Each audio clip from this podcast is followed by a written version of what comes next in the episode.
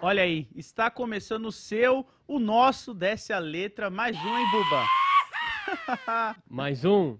Mais um Desce a Letra nessa sexta-feira fria de São Paulo. É, está, nossa, hoje tá frio, hein, velho? Hoje, Hoje- hoje foi difícil levantar da cama, hein? É, hoje eu Confesso. também, eu confesso pra você que eu fiquei meio tipo, caralho, tá muito frio pra sair aqui da minha, do minhas cobertinhas.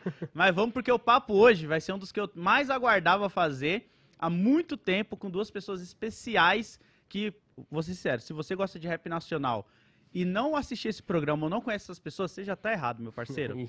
Já, vou começar assim. Eu já vou começar assim. Estamos com o Alexandre de Maio e o Marcílio Gabriel aqui, ó.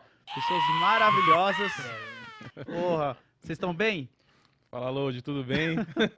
tudo certo, obrigado aí pelo convite. Já era pra ter rolado, né? A gente tá articulando isso já tem um tempo, né? Tem um que tempão, bom né? que, que deu certo aí pra gente fazer essa resenha. Muito bom tá, tá com vocês aqui. Pô, mano, salve aí, pô. Tá aqui com do lado de vocês dois, falar de rap, falar de hip hop, falar das paradas que a gente gosta. É... Me convida mais vezes. Pô, pode deixar que vai sim, mas antes a gente tem que dar uns anúncios aí, né, Buba? Isso, alguns anúncios. A gente, primeiro, promoção da loja, né? Isso. Promoçãozinha lá na loja. Você que tá. Aproveita esse frio de São Paulo aí, ó. Pegue seu bobojaco e a sua touca lá na loja. com 20% de desconto aí, ó. Com o cupom CAUEZão20. É só entrar na categoria do, do Desce a Letra, que tem lá na loja, tem o banner lá, inicial lá. E tá com 20% de desconto lá. Então não vacila, aproveita aí, ó, que tá chegando o Dia das Crianças. O que, que mais tem em outubro aí pra comemorar fora o Dia das Crianças? Ah, mas pode comprar aí pro, pro É. Natal já também. Boa, compra, já deixa guardado. Aproveita também, aliás, ó, você que tem uma secretária, dá de presente. Porque a gente tem que Exatamente. falar que hoje é dia da secretária. Um abraço pra Camila, É que é mais do que uma secretária aqui, né? É, exatamente. Se não fosse a Camila, a Camila é que resolve tudo aqui, né? Essa, a Exatamente. organização que a gente tem é por causa dela. Se tem convidado de sexta-feira aqui, é por causa da Camila. A Camila que esquematiza tudo pra gente aqui. Ela que coloca tudo em ordem, ela que decide as paradas. Muito obrigado, Camila. Você é maravilhosa. Manda uns parabéns pra Camila no chat aí, rapaziada. Certeza que ela tá assistindo a gente aí pra puxar a orelha depois. Qualquer parada, ela já tá ligeira aí com a gente. E vai ter o superchat hoje também no final, né, Buba? Isso. A gente vai ler o superchat, então não esquece de aproveitar o comecinho da live, já compartilhar, deixar tudo em ordem aí, deixar o seu like, tudo certo, se inscrever, porque o papo hoje vai ser da hora. Eu tô muito, muito feliz, cara. Muito, muito mesmo. Esse papo rende, né? Até porque o Demaio tá aqui, o cara tem história, O hein? demais tem. Até trouxe aqui um negocinho, depois a gente vai mostrar. Mas quer mostrar já? Você acha? Tem uma- Deixa, deixa, Deixa, assim, no, deixa aí no assim. suspense. Depois a gente mostra, então. Eu, eu tô curioso pra saber umas histórias aqui dessa, dessa parada aqui que eu trouxe. O Demaio vai estar lá, eu vou levar pra gente ouvir umas histórias. Quero saber. Se puder falar, né? É, que Porque tem, coisa- histórias que, que, que não podem ser contadas. É. né? Tem histórias que podem ser contadas, mas não podem citar nomes. Isso. né? E tem histórias que podem ser contadas. né? É, tem- Pô, pra galera que tá em casa, que de repente não conhece o trabalho de vocês, fala cada um rapidão, pra galera ter um leve background, de- vocês vão entender o peso que tá esse programa hoje e a importância, pelo menos pro load, que cresceu acompanhando o trabalho de vocês. Então pode começar em ordem cronológica? Obviamente. Olha aí. Porra. então aqui, é, pô, gente, eu comecei em 99 lançando uma revista de rap e numa não, época... peraí, conta uma revista de rap. É, assim, né? O- o- é uma Rap Brasil, né, quem é dessa época conhece, mas é que tem uma galera aí que nem sabe... O que é revista, é verdade. É, eu, né, nessa época pré-internet do rap, mas nessa época pré-internet do rap eu lancei uma revista que é pro Brasil inteiro, e aí dessa revista surgiram vários títulos, então tinha Rap Brasil, Rap Rima, Rap News, aí uma revista só de grafite, aí a gente tinha um programa de rádio, a gente lançava a revista com CD, lançamos mais de 100 mil CD, é, as primeiras músicas do Criolo, Sabotagem, a gente tinha um festival Uhum. que gravava esses artistas, levava no programa de rádio, saía na revista. Então tinha um complexo de comunicação aí do rap. E depois disso, em 99 e até 2009, depois disso, eu junto com o Gilberto de Menstein, a gente começou com a Traca Livre e, e a Érica e uma equipe ali de jornalistas. E depois fui trabalhando, sem paralelamente, fui trabalhando nessa edição de vídeo, o meu desenho. Uhum. E aí eu lancei em 2006, junto com o Ferrez. No primeiro número da Rebrasil, em 98, já tinha quadrinhos, em 99. Mas depois eu lancei alguns livros de história em quadrinhos, de jornalismo em quadrinhos, desenvolvi uma carreira também de jornalismo em quadrinhos. E hoje em dia eu tô fazendo game aí, depois eu falo mais. Olha aí. Olha aí, cara. O cara é multitarefas, Buba, tá vendo? É, E nós temos o Marcílio também. Boa, boa. É, com, com rap, né? Com jornalismo musical, a galera conhece bem aí o programa Freestyle, né? Que veio um pouquinho depois, já com o Demaio e a Rap Brasil. Foi ali em 2005, né? Eram os podcasts de áudio, né? Podcast no Brasil chega ali em torno de 2004, né? Final ali de 2004. Aí em 2005 eu trabalhava numa rádio aqui em São Paulo, 89 FM Rádio Rock, né? E a 89 foi a primeira rádio a produzir conteúdos de podcast, né? De pegar o conteúdo da, da hora. programação ao vivo e transformar aquilo em podcast, né? E eu era o responsável por isso, né? Aí foi quando eu falei, pô, vou fazer um, um desse aí pra mim, né? Eu tô aqui, usava a estrutura da rádio, que naquela época a gente tinha pouco acesso, quase nenhum acesso à internet, Sim. a computador com qualidade para poder, é, é, poder produzir, né? Sim. E aí eu fiz o programa Freestyle, né? E assim, eu tava até falando pra você antes que eu não gosto muito de vender isso, né? Até tem que mesmo falar, em respeito à galera que tava antes, assim, né? Mas naquele formatão mesmo do podcast de áudio, de assinar, né? De, de ouvir lá no, no No iTunes, feed, de tudo. feed, tudo, né? O Freestyle foi aí o, o primeiro de, de rap nacional mesmo, né? Mas tinha vários outros, né? Que faziam um sistema de... Naquele esquema, né? De, de rádio web, né? E aí o Freestyle foi, né? De, de 2005 é, até 2012, né? Porque eu comecei a... Eu tava trabalhando em rádio, comecei a apresentar programas e aí acabei dando um tempo ali, né? O projeto acaba... Fica, acontece, né? Bastante, Sim. você acaba priorizando outras coisas, né? Aí depois eu volto no formato em 2016, né? A galera acho que conhece mais recentemente pelos vídeos, né? Que aí já era o YouTube, já era a plataforma mais, mais usada ali, né? E aí tem entrevistas ali que acabaram... Nossa, a galera sempre clássicos. comenta até hoje, né? Com o Mano Brown, com o Emicida, com o Black Alien. A Tasha Trace, bem no comecinho da carreira delas Bem no ali. começo, bem no começo. Isso é bem maneiro. Você já Bem. tava. E Isso é legal, né? Você já tava de olho na galera antes mesmo de saber que o sucesso que eles iam vir fazer depois. Sim, sim, né? E, e é algo que vai até além do, do jornalismo e da comunicação, né? É o lance também de você gostar e vocês têm o interesse de acompanhar né, a, a cena, né? Porque você gosta, né? Você quer saber o que está acontecendo, né?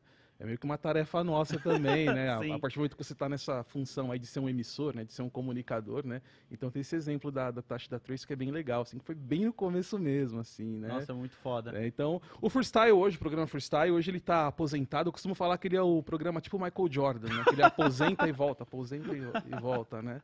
É, agora, dessa vez, ele tá aposentado mesmo, justamente por conta de outros trabalhos, né? Eu sou jornalista musical, mas também sou jornalista, obviamente, e eu a, minha carreira, né? A minha profissão como jornalista hoje, ela tá mais voltada pro esporte, né? Tô comentando jogos de, de NBA na, na TNT, já passei pela ESPN Brasil, né? Mas a, a música tá sempre ali, né? Eu sou, eu sou da, da academia, né? De jurados do, do BET Nossa, a gente tem que falar Tem que disso aí mais disso, pra é frente, mano. sensacional, né? Mas eu, ó, juntamente com o jornalismo esportivo, o jornalismo musical tá sempre presente. Eu tô... Por isso que eu tô aqui, né? Fui convidado por conta do trabalho com jornalismo musical, isso que é bem legal. Não, eu acho isso muito doido, porque eu cresci. Vocês vão se sentir meio velho aqui, desculpa, não é meu trabalho fazer isso com eles, mas eles vão se sentir um pouquinho velho. Eu Sim, cresci. Você tem 15 anos?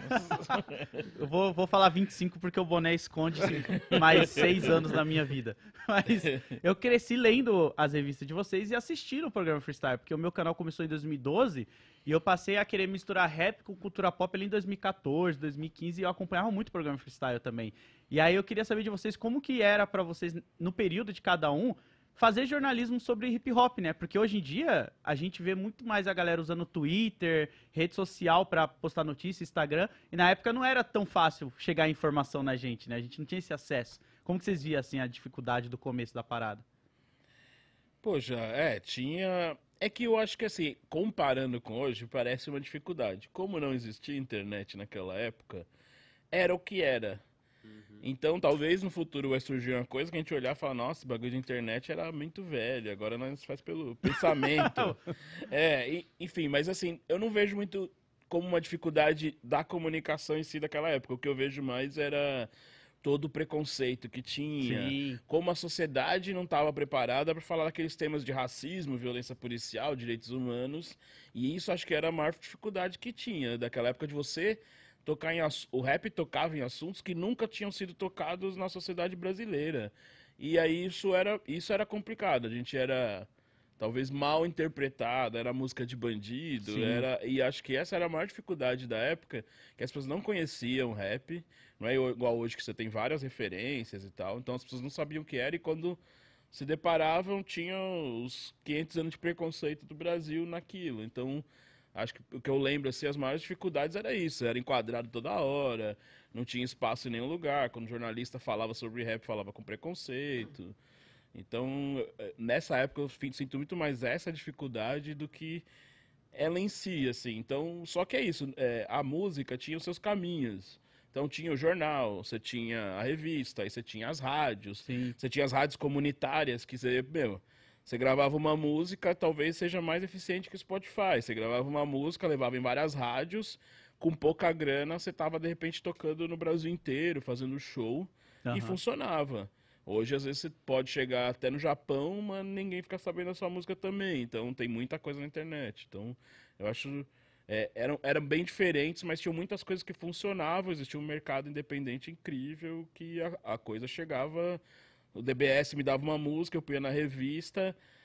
A revista ia lá pra Amazônia, daqui duas semanas alguém ligava foda. de Manaus e falava. E essa história real falava, ô DBS, tem que fazer um show aqui, tá ligado? Caralho, que foda, cara. Isso acontecia. Caralho.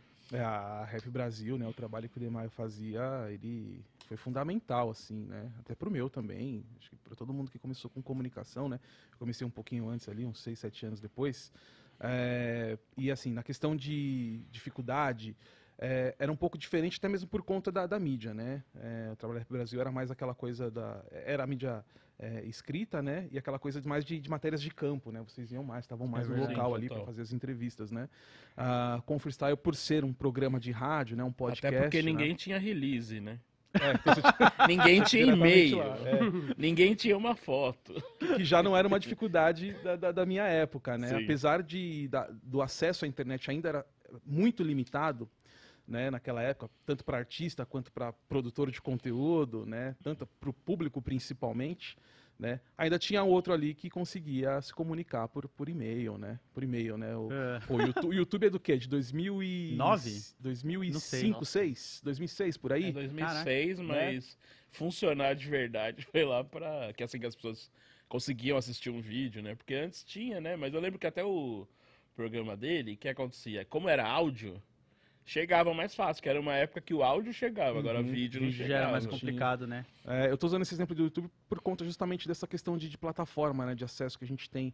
É, não tinha o YouTube naquela época, né? Não tinha o Twitter. Eu divulgava as coisas no Orkut. E o My- o MySpace? Tinha uma, mas o MySpace era mais usava para mais pro, pro, pros artistas que colocavam as músicas ali, né? O SoundCloud já tinha, O né? SoundCloud já SoundCloud. tinha, O Amiri foi um dos caras que fez muito sucesso no SoundCloud. pelo SoundCloud. é. Eu lembro disso. O, o MySpace eu usava bastante para saber de novidades musicais que os caras colocavam, mais Ah. esse meio underground. era o como que- uma pesquisa pra você. Era assim como uma mesmo. pesquisa, né? Não, não era todo mundo que conseguia colocar uma, uma música na rádio, né? Sim. Então o MySpace acabava sendo é, é, mais funcional para isso, até para eu me informar também. Mas a divulgação era no Orkut, entrava em comunidade de rap Sim. e ficava divulgando que, ia- que ia ter no Mandando programa. Né? scrap. Mandando scrap. é, Caraca. não, quando chegou o Twitter ali 2008, 2009, já foi uma revolução pra gente poder usar como comunicação para divulgar o trabalho, né? Mas assim, acho que a- a- o grande desafio mesmo, assim, é, é, para mim, foi essa questão mesmo do acesso, de poder fazer Uhum. as pessoas terem acesso àquele tipo de conteúdo que eu estava produzindo, né? Porque até então o freestyle é, eu comecei fazendo, até mesmo em base do que eu tinha ali de, de, de recurso na rádio, do que eu entendia do que era produzir podcast, né? E, pra- e- e o público daquela rádio e daquele tipo de serviço, é, como socialmente ele era, Sim, tipo de sim. acesso ele tinha, que facilidade de acesso ele tinha, né? Então era muito aquela coisa de quem tinha, quem conseguia ouvir era quem tinha iTunes, né? E aquele, aquele iPod, lembra, Demai? O shufflezinho, O compridinho, branco? Sim. Quem tinha aquela parada conseguia ouvir de boa. Mas eu falei, mas E a o galera rap que não nacional não, não tem Ninguém isso, tinha. né? E aí eu ia atrás de informação para fazer. Como eu posso disponibilizar isso no Media Player, né? Porque pelo Da menos no hora. Media Player alguém vai ter um computador lá. Se não tiver internet em casa, vai numa Lan House. Lan House estava bombando naquela época. escuta, não. Baixa, salva ali num, num, pendrive, num, grava num CD, qualquer coisa do tipo. Ou né? disquete. É, O disquete acho que já tinha saído ali, até porque não cabia, Nem, né? O disquete tanto, era um. Load, é, nem, Quantos megas tinha o disquete? Um, um, um, Um e meio, mega, né? é, era um mega. Era- Mal cabia uma Pô, música baixada. Também nem tanto assim. Vocês não são tão, tão antigos. Já Não, tinha um CDzinho. Ah, mas eu lembro, eu não sei se com você era assim, Demai, pra fazer as entrevistas. Por mais que eu não tinha, eu não saía pra, pra fazer entrevista, porque era no formato de rádio, fazia tudo ali, né? Eu ia bastante em evento, pra às vezes pegar um depoimento de um artista ou outro, só pra fazer vinheta, essas coisas, né? E eu usava MD pra gravar. Ah, sim, que era melhor, a MD, qualidade ou, ou era usava melhor. fita, né? Mas na minha época já não tinha mais a fita cassete, era Sim. Era uma evolução ali. né? É, como eu não precisava do áudio, eu geralmente usava o gravadorzinho mesmo, que era... Só pra ouvir e transcrever é, depois. né? Perdi, va- que eu não tinha dinheiro pra comprar várias fitas, então... Sabotagem falava, escrevia, aí fala aí a outra entrevista gravava por cima. Caralho, Ia gravando cara. várias entrevistas por cima com a mesma fitinha. Caraca, e como era pra vocês que eu me coloco assim, como eu passei a ter amizade muito com os rappers que eu admiro, sei lá, a partir de 2016 mais ou menos, quando eu conheci MC, ele me ajudou em muitas coisas. Como era na época de vocês começar ali no jornalismo e do nada você tá entrevistando um cara que você admira, tá ligado? Você tipo, pô, o próprio Sabotage, que é um cara que tipo muita gente cresceu ouvindo, admira pra caramba, o Racionais, o de Maio pegou, você também já entrevistou o Mano Brown, trocou ideia com vários caras clássicos da cena do rap nacional. Como que era o lado fã e o lado profissional, assim, ao mesmo tempo, saca? Ah, eu não tava preparado. Literalmente eu não tava preparado. Eu comecei muito cedo, né? Comecei com 20 anos. E 20 anos, mano. É. O Racionais já tinha vendido um milhão de discos, tinha fechado o VMB, já era o. Já era o Racionais. Já né? era o Racionais, não era muito diferente, sei lá, do que é hoje, assim. Então já... E eu não conhecia ninguém. Então quando eu conheci o, o Ice Blue, que foi antes da revista, tipo assim, inclusive aí, Ice Blue, eu devo, assim, a mudança da minha vida provavelmente pro Ice Blue, tá ligado? Porque eu fiz um quadrinho com do Racionais e mandei pra eles. E eu não Caraca. conhecia eles. Eu No CD tinha um endereço atrás. Eu peguei o CD, pus no envelope, rasguei um papel e escrevi assim, ó, vocês achar da hora, me liga, e pus o telefone, assim, Olha muito lá. tosco. E mandei pelo correio. Tô lá trabalhando no boteco lá, servindo pinga. Aí tocou o telefone e era esse Blue. Ô, mano, vi seu bagulho aqui. caralho. Eu, mano, pirei, né? Tipo, fui na casa dele e tal. E aí depois disso que eu comecei a correr atrás pra ver se conseguia lançar a revista e tal. Então, pra mim, sempre foi os primeiros, sei lá, cinco anos da revista. Eu não sabia o que era diversão, o que era trabalho, o que era fã. Caraca. Uhum. Mas ao mesmo tempo eu fui muito acolhida, assim, cara. Foi foda, assim, tipo. RZO, Uhum. Lá na Zona Leste, mano, ou Consciência Humana, virou, assim, os prime a- as primeiras ma- matérias da número um, eu arranjei vários amigos ali. E da partir dali eu fui muito bem recebido. Então, assim, pra mim sempre foi. é, era uma mistura. Tipo, sabotagem que você falou, eu vi ele começar, a gente começou meio junto, era mesmo o começo ali. Então, Caralho. o Elião, o pessoal que já era mais antigo, RZO, Racionais, estava tentando ajudar o, o Sabotagem e eu tava ali começando. Então, pra mim, Sabotagem é mais um que, assim, era mais que cresceu ali junto, na mesma época. Aham. Mas já tinha o Taíde, já tinha o, o Mano Brown. Então já tinha algumas pessoas quando eu ia assim entrevistar, né? Fui entrevistar o Kylie J a primeira vez.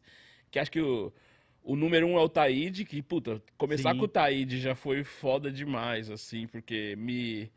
Era um selo dentro do rap, ó. Entrevistei o Taíde. Agora. pô, o, o resto pode vir, porque eu tô com o pioneiro do negócio.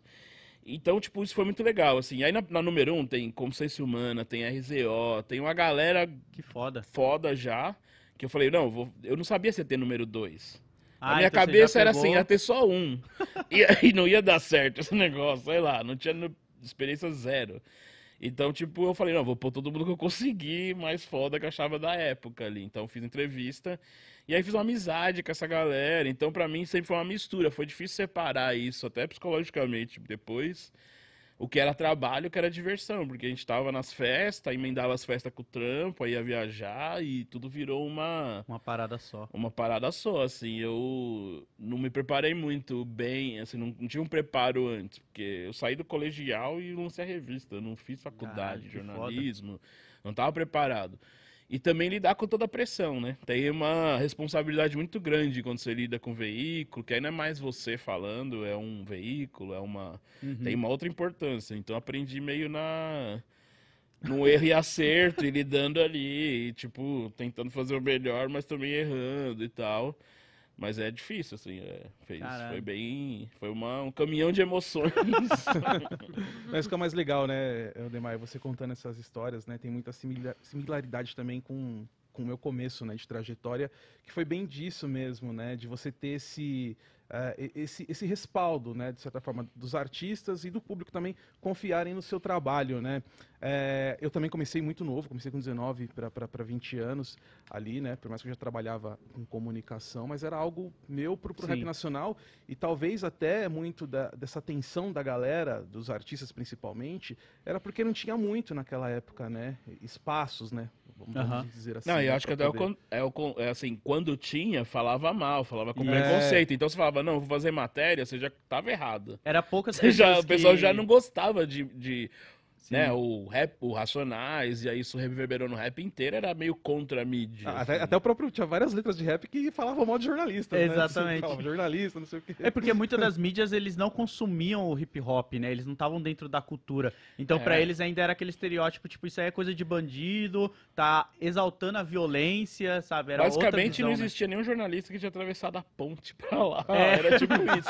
E é isso que ele falou, acho que quando o pessoal via que a gente tava fazendo um trabalho legal, aí isso revertia em inverso. Você fala, caralho, tinha um puta apoio. É, e tem outra coisa também que é muito importante nisso, né? É a partir do momento de como você é tratado, né? Nesse sentido, nessa relação, Uhum. né? Porque eu, eu também, um dos meus primeiros entrevistados foi o KLJ, né? É, Eu, eu comecei fazendo o programa Freestyle só é, tocando música que eu gostava e eu comentava sobre as músicas, né? Aquela coisa de passar informação, essa música é tal, porque eu pesquisava muito, né? Sim. Sempre pesquisei muito sobre música e eu, Eu achava que eu entendia tudo e ninguém entendia nada. Então eu preciso fazer as pessoas entenderem isso aqui que eu tô ouvindo. Pô, mas isso não é errado, sabia? Porque tem muita música que você escuta e você não vê os seus amigos do lado falando do me- da mesma Sim, forma que você sim. é apaixonado. Então você fica tipo, mano, deixa eu explicar pra esse mano por que, que eu gosto tanto dessa música, desse álbum. Exatamente, exatamente. E, e para buscar essas músicas, pô, aquela época ali, vocês lembram do, daquelas Soul Seek, Emule, pra Ah. baixar? Era uma tristeza. Sim, Mas sim. tinha, às vezes tinha que trocar ideia com os caras da gringa pra poder liberar o download pra você, né? Era uma burocracia. E, e- e aí você tinha aquilo, aquela informação pra você, né? E o hip hop, é, é, por sua essência, por sua É. história, sempre teve essa coisa do, do conhecimento, né? De passar o conhecimento, né? A gente não podia ficar retendo isso, né? Então, se você tinha um conhecimento a mais de uma informação que você tinha, que você foi buscar e trouxe, é, a minha ideia era essa, era sempre passar. Aí, é, o meu primeiro entrevistado foi o Paulo Brown, né?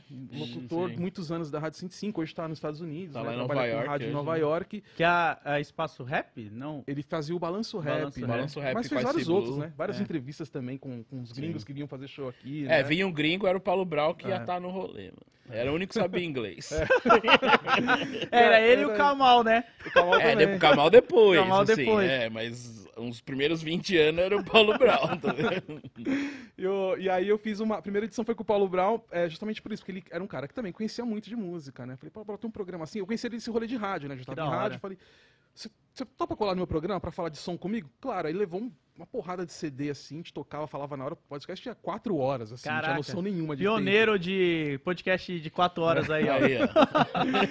Aí esse formato eu achei legal de trocar ideia, né? Eu falei, então vou começar a chamar os artistas da época. Mas quem são os artistas da época? Caralho. Aí entra esse lance que você falou, de ter atrás do CD o contato ali, né? Eu peguei o contato do KLJ, acho que de alguma maneira sim. Eu vi em algum lugar, falou, o e-mail do KLJ, né? Eu mandei o e-mail pro KLJ.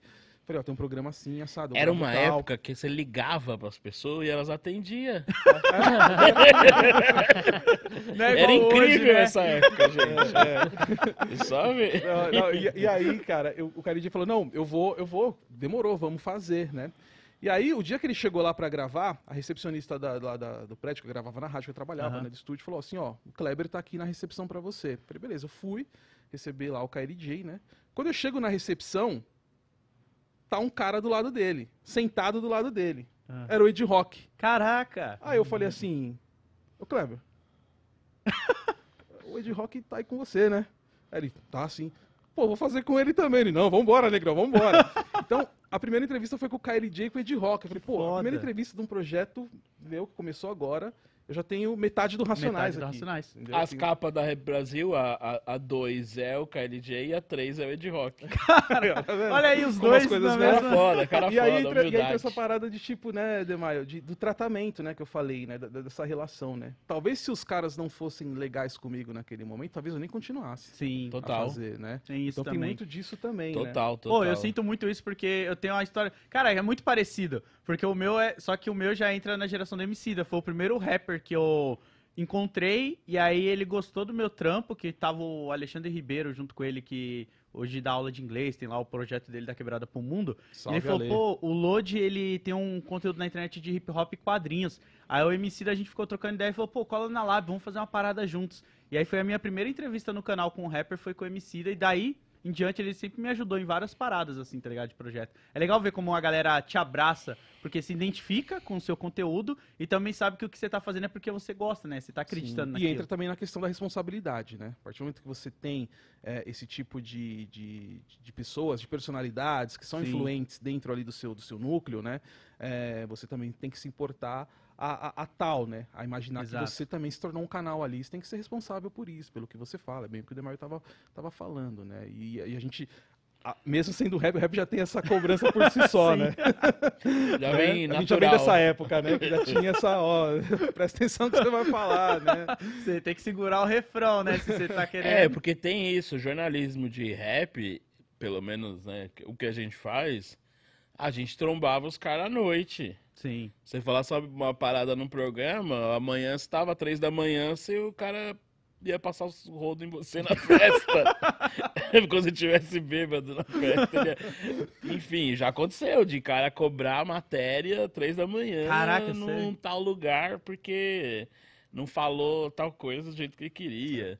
E os rappers, assim, acho que o Kylie J e a Jog são algumas exceções dessa época, mas a maioria não, nunca tinha lidado com mídia. Hum. Então não sabia lidar também, né? Não era só uma ser contra a mídia ou coisas assim, mas também tinha uma inexperiência Sim. de ver outros rappers dentro da mídia, como aí tipo, o MV Bill nessa época era incrível, porque era um cara que ia em alguns lugares que os rappers não iam. O Sabotagem, Nossa, ele foi em bastante, vários né? lugares que o pessoal não ia na época e ele falava, não, eu vou. E aí quando ele ia, os caras falavam, é, não é que dá pra ir mesmo, de um jeito foda. É, tá o sabotagem meio que quebrou um pouco disso, né? Quebrou, porque o Japotagem, mano, era do crime, pá, quem ia falar alguma coisa pra ele? É, a rua não sabe, vai né? ali. E ele fala, eu vou mesmo. Eu gosto de Sandy Júnior. Ele falava. com o Kamal. E, e- e quem ia falar alguma coisa pra sabotagem, mano? Pô, e isso é muito louco dele, tá ligado? Eu, eu vejo muito documentário dele, tem uns que até o Dilmaia aparece lá e tal. Você vê como ele era muito autêntico, né, na parada que ele fazia. Desde a hora que ele falava uma ideia numa entrevista, ele compondo a música. O Uhum. posicionamento dele era aquilo, tá ligado? Não era um personagem que ele fazia. E- Não, total. Ele andando na rua era aquilo, ele era muito carismático. ele- E ele era esse lance da música, ele tinha várias ideias de música. Ele fala, nossa, a mina canta. Nossa, eu quero um dia subir no palco. Depois ele fez. Quero subir no palco de branco, de terno, e os caras vão falar que porra é essa? Aí eu vou sair cantando um samba. E, sabe, ele tinha essas ideias, ele tinha essa coisa bem musical mesmo. Pô, eu lembro assim. do DVD do Função RH, que o Sabota tá Pode com a crer. camiseta do Wolverine. E eu era moleque, eu ficava, mano, será que ele lê Wolverine? O que, que ele tava com a camisetona que tem o rosto do Wolverine e atrás tá escrito, Tem acho que é atrás, tá um- escrito Wolverine, assim, O show grandão. do DVD do SP Funk, que ele canta com essa camisa. Eu acho que é do também. SP Funk, não é, do Função RH. Acho que é do SP Funk. Acho que é do F... Nossa, eu achava isso muito louco. Foi onde eu comecei a, a prestar mais atenção quando os caras faziam referências a coisas que eu gostava, assim, de cultura pop, saca? O Sabotage cita umas paradinhas de quadrinhos em algumas músicas, não é Marvel, Sim, sabe? sim, ele, ele sim. tinha uma. Ele gostava, tá ligado? Isso é muito foda, cara. E aí eu fico imaginando vocês, tá ligado? Trombando esses caras, trocando ideia, como que é. Hoje eu sei um pouco, porque acabo trabalhando na mesma área, assim, basicamente. Mas eu imagino num período onde, tipo, esses caras tinham medo, né? De dar uma entrevista e saber se a galera interpretar. Principalmente por causa do público, né? Como era na época. É, aí entra o lance de você também passar confiança no seu trabalho, né? Confiança pro, pro, pro entrevistado, né? Qu- Quando o freestyle, usando o exemplo do programa freestyle novamente, quando ele volta, ele retorna e vem no formato de vídeo, a galera que assistiu pegou os vídeos. Os vídeos estão lá ainda no canal. peguei, tá programa lá? Freestyle. Vai lá ver. Você lembra que tinha uma, uma introduçãozinha, tinha uma encenaçãozinha? Sim, sim. Aquilo ali era a forma que eu encontrava de quebrar um certo gelo pra, pra entrevista. Ah. Né? Que você já tinha. Era a primeira coisa que a gente gravava. Você fazia um uma encenação, curtinha no fazia- começo. É, fazia uma encenação ali, pô. E, E geralmente é, é, era apegado a alguma característica do, do artista da convidado. Alguma coisa, de alguma coisa que marcou a carreira dele, sobre algum disco.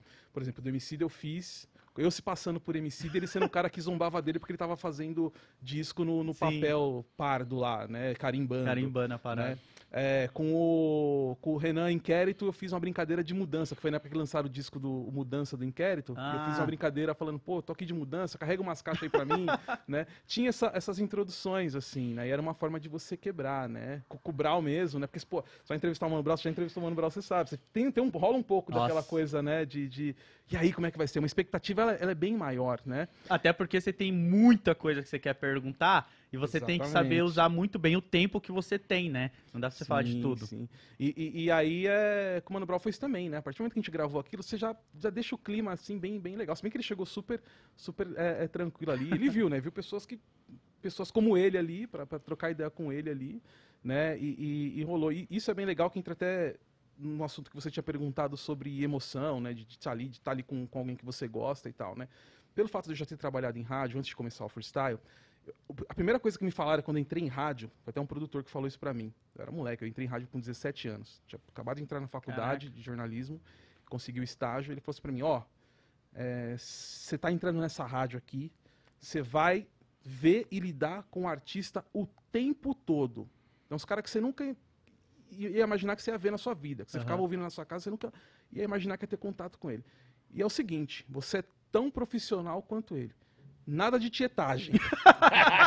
Já deu logo a Já letra. mandou logo, já deu, né? Aquilo ficou, por mais que assim, era uma rádio de rock e eu gostava muito de rap, e eu não, eu não tinha, não era o, o segmento que eu Sim, sim. escutava em casa, né? Eu tinha essa, essa noção, né? E aquilo impactou tanto pra mim que durante até hoje, durante toda a minha carreira, pô, eu tava comentando o jogo da NBA há, há meses atrás com a Janete, Hall da. Fama, sabe? Maior jogadora de basquete do Brasil. Que né? foda. Então, assim, é, é, eu levo isso pra minha carreira toda, né? Que você é tão profissional quanto aquelas pessoas que você admira, que você, que você E gosta. isso cria né? uma ligação legal, porque eu lembro que quando eu conheci o Emicida, foi, eu, me, eu me comportei bem assim, eu não fiquei, tipo, querendo tietar, fazer foto, nada, porque Sim. às vezes o cara, ele já tá naquele modo que, tipo, tá, eu já sei que esse cara vai querer, quer, tipo, a foto, trocar ideia e vai sumir. Sim. Só que você deixa aquele... Aquela coisa no cara que é tipo, pô, não é que esse cara é legal e ele não é chato como normalmente uma galera é comigo e tal. É, Isso mas a gente não é, não é frio o tempo todo É. também, né? Claro que que rola, é como eu falei, tá falando, a expectativa maior. Esse lance mesmo da entrevista com o Mano Brown, assim, quando eu comecei o freestyle lá em 2005, 2006, comecei esse papo. Esse Que ano que foi a do Mano Brown? O Mano Brown foi em 2017. Quando eu comecei lá, em 2000 e- e 2006, em 2005 o podcast, 2006 a- as Aham. entrevistas, né? É, eu queria o Mano Brown ali na hora, que eu falei, pô, já troquei ideia com o com o Ed Rock, eu quero o Mano Brown agora, né? Então a coisa aconteceu, Quem não queria? né? a coisa foi acontecer 11 anos depois. É, Ah, Você olha aí. entendeu? Então por quê? Porque eu acho que tudo tem um momento certo pra Sim. acontecer, né? Eu já tava mais maduro como na- profissional. Na, na Brasil também. o- o- eu fui entrevistar o Mano Brown no aniversário de 5 anos da revista. Olha aí. Uhum. Antes eu não anos tinha depois. entrevistado. Eu, tipo, porque rolou aquele gapzinho depois do disco pra outro. E eu tinha feito Kylie J, depois fiz o Ice Blue e meio guardei o Mano Brown. nunca pedi. Mas tinha aquela lance, né? Que eu pedi ia falar não, né? Tipo É, assim. você e- fica- E acontece na hora que tem que acontecer. Aí é, e né? fui guardando. Aí foi, putz, cinco anos, acho que agora não tem, né? não tem pra Não tem como ele negar. E ele porque nunca foi talvez- de dar muita entrevista, foi? Não, pelo contrário. Esse que era o bom também. Quando você fazia uma entrevista com ele, bombava. Porque ele, ninguém via ele falando em nenhum lugar. Então valorizava também o nosso trampo até. Sim. Tipo, pô. Essa é a revista pra- que ele tá de vermelho lá. Com, Isso. que ele tinha, ele tinha ido preso, não era uma parada assim? É, inclusive, assim, eu tive a chance de. Já, já foi assim, né? Cinco anos eu fiz, mano. Era 30 páginas de Mano Brown. Aí, fizemos uma entrevista e tal, da, da, da. Noi- Na madrugada, lá no Capão, bababá, fizemos. E aí, passou dois dias, ele foi preso. Aí, ó. E aí, teve aquele rolê e tal, o Suplicy até foi lá tirar ele e tal. Aí, ele me ligou e falou, mano, quero fazer tudo de novo. aí eu falei, "Ah, Eu tava Ah, assim, ele ligou maravilha. pra refazer a Eu, entrevista. eu tava assim, ah, beleza, foda-se, né? De novo, vou entrevistar o Mano Brown, até tinha umas perguntas que eu posso pensar melhor. Aí eu fui lá, fiz de novo a entrevista inteira de novo. Tanto que a primeira foto ele tava com a me- a mesma coisa, só que com a camisa preta. Aham. E a que saiu é com a camisa vermelha, sei lá, uns Eu lembro 10 dessa dias revista. depois e tal. E, e a entrevista foi outra pegada totalmente diferente. Já tava com sangue nos olhos do que aconteceu.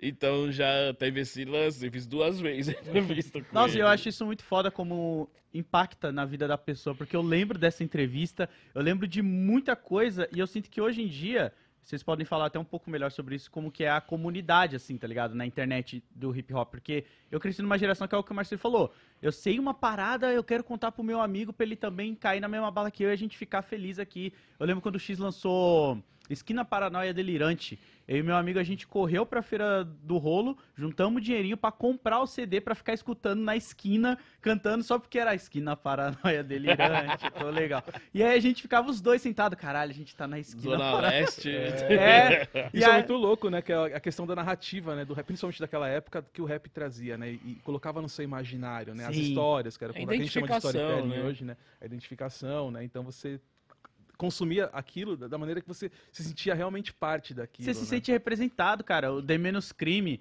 quando, pô, e Consciência Humana de São Mateus pra vida. é foda, Pô, mano. eu morava ali na, na esquininha de São Mateus, mano. Você ficava, caralho, os caras estão falando do meu Ô, bairro. Lodi, a, a música Rajada Parte 2 do Consciência Nossa, Humana. cara. Zona Leste, ruas quebradas fudidas. Eu, eu sou da Zona Oeste. Eu cantava Zona Oeste, ruas quebradas Tinha isso, Porque eu- tinha, dá uma pitada. Eu queria falar da minha quebrada, mas a, a identificação era tanta que você, pô, os caras estão falando um bagulho da hora da área deles, eu vou adaptar pra minha também, porque é, da hora, entendeu? Ah, Mas aí vocês tinham RZO, né? De RZO, mas aí todos são humanos aí, até salve RZO. Eu falo, Butantã eu considero o Rio Pequeno, é, é minha região ali, né? Butantã, eu Isso. falo, aí é, é nóis, caralho.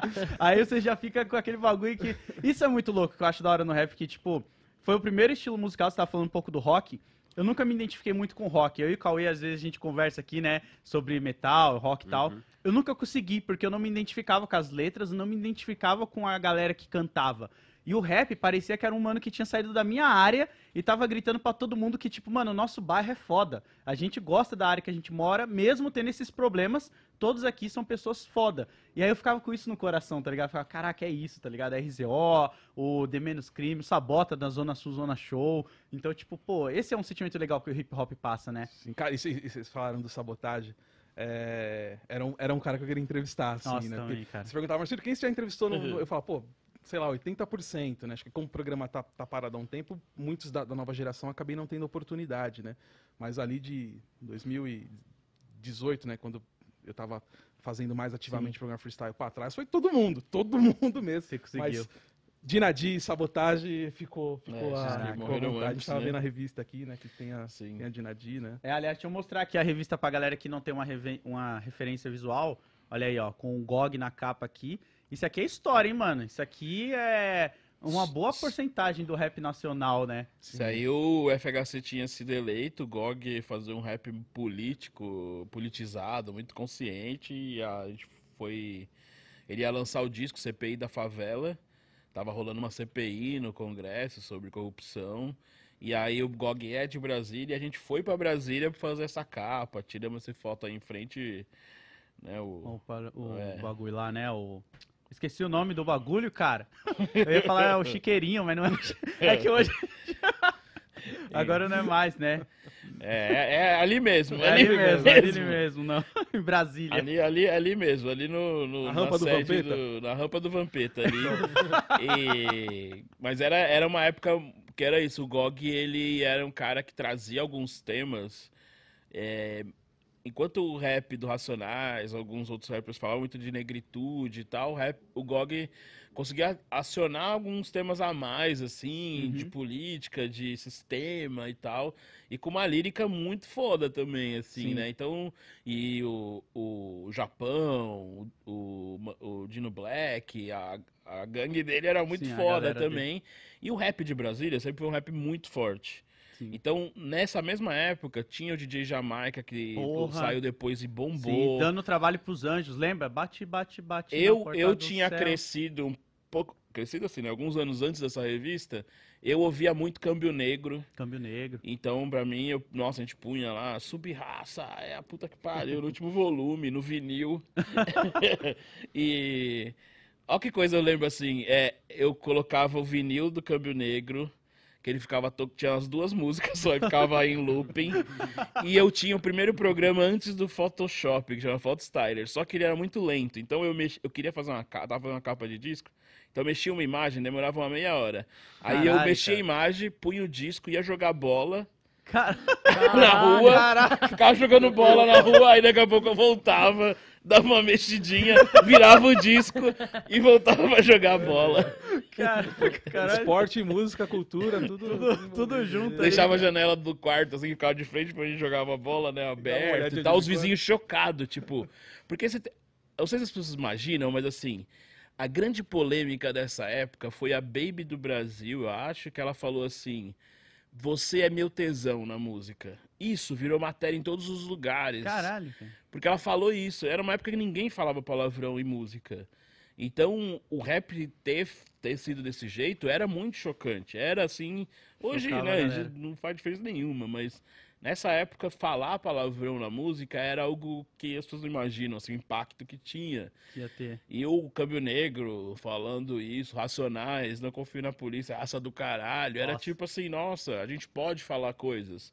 Porque vinha de uma ditadura, né? Então todo mundo achava que não podia, mesmo podendo, sabe? Sim, eu acho que é no, é no Raio X do Brasil que começa com aquele discurso do Ed Rock falando o, o negro exercendo o único direito que ainda lhe resta não sei o quê, tá ligado? Que ele começa com um Acho que é discurso. no raio-x mesmo. E eu lembro que quando eu Que vem vi depois isso, fim de semana no parque. né? Isso, aí, é, e aí depois vem fim de semana. Eu lembro que eu fiquei, caraca, cara, olha isso, que doideira. E eu era moleque, eu, eu, tipo, o cara ele tá falando isso pra todo mundo ouvir, tá ligado? Como se fosse um bagulho já meio proibido, assim, não podia estar tá explana nessas É paradas. porque já até dentro, dentro de casa, né? Tinha muita a gente não podia falar palavrão em casa, né? Então se a gente ouvia uma música, um rap que falava palavrão, então eu ouvia meio ou abaixava o volume na hora que vinha um palavrão, né? Eu lembro da gente também. acabar com as festinhas. Tinha as festinhas, o pessoal tava dançando agarradinho e tal, aí colava com o vinil do Racionais. Pá, mudava todo o clima. da Já ia pra outro clima. No Lausanne, eu lembro numas festas do Lausanne, eles colavam com o raio-x do Brasil debaixo do braço, assim, vamos acabar com essa festinha do prédio. Pau! Tá muito animado, vamos trazer a realidade. Cara, Caralho. isso com o raio-x, né? Imagina com sobreviver no inferno. Você tá na Nossa. festinha você põe lá, minha intenção é ruim, esvazia o lugar. né? Você já- Esvazia mesmo, né? Já, tipo, começa todo mundo a ir pra um canto assim e vai embora. E vocês lembram qual foi o primeiro rap que cada um ouviu que marcou muito assim? Você, tipo, você falou, caralho, é isso aqui, mano. Cara, eu lembro do meu. Eu lembro muito bem do meu e, e sempre gosto de contar essa história. O primeiro rap que eu vi era um do N de Naldinho chamado é, De Quem é Essa Mulher? Amigo Naldinho, eu pergunto a você de quem. é essa Eu lembro mulher? muito disso porque meu pai ele era DJ, né, de baile, né, discotecário na época, né, tocava em alguns bailes aqui de São Paulo, né. Então tinha muito disco em casa, muito vinil, aquela coisa, ouvindo rádio pra caramba, né. E, e aquela, aquela transição ali, anos 80, anos 90, né, foi uma transição que eu falo assim, tipo, da, da música, do funk, né, do funk nacional brasileiro, Sim. né. É, Que veio muito influenciado no Bass lá, né? Do Sim, To Life. Crew, com o DJ Malboro. e até a música negra mesmo, soul, groove, né, o, o funk soul, né, é, é, o rap ele já estava começando a ser um uma, uma, uma- uma, coisa mais moderna daquilo, vamos colocar aqui esse termo para ficar um pouco mais objetivo, né? Ah, então, assim, meu pai também, além de consumir todas as, as músicas dos artistas da, da Black Music, né? Earth and the Fire, né? The Asley Brothers, enfim, né? Já tinha a coisa tocando de rap em rádio. Então, meu pai ouvia muito, muito rap, começou a ouvir rap nacional também, né? Ah, por conta dessa transição. E aí eu lembro muito bem, foi o primeiro rap que eu vi, que eu falei, nossa, que legal, o cara cantando, rimando, né, Aham. em, em- em português, né, não era, não era o Philip Bailey ou o Morris White do Earth the Fire cantando, né, e era uma batida já um pouco mais forte, né, e aí eu lembro muito bem do N. Dinaldinho, aí depois veio a Febre Racionais, assim, isso foi em 93, né, assim, eu já, já eu, eu tenho 36 anos, né, eu não, não, não acompanhei ali o início ali, né, principalmente a galera ali do centro de São Paulo, né, com Sim. cultura de rua, o MC Jack, o Taíde, né, é, então já tinha a, já era uma fase já pós-consciência black ali, já era o Sim, sim. Dinaldinho, Racionais chegando É, também, foi que eu peguei né? também. Raio Eu- X do Brasil, fim de semana no parque. Sinceramente, eu não lembro exatamente o primeiro, mas eu lembro muito do disco do Racionais quando saiu Raio X do Brasil.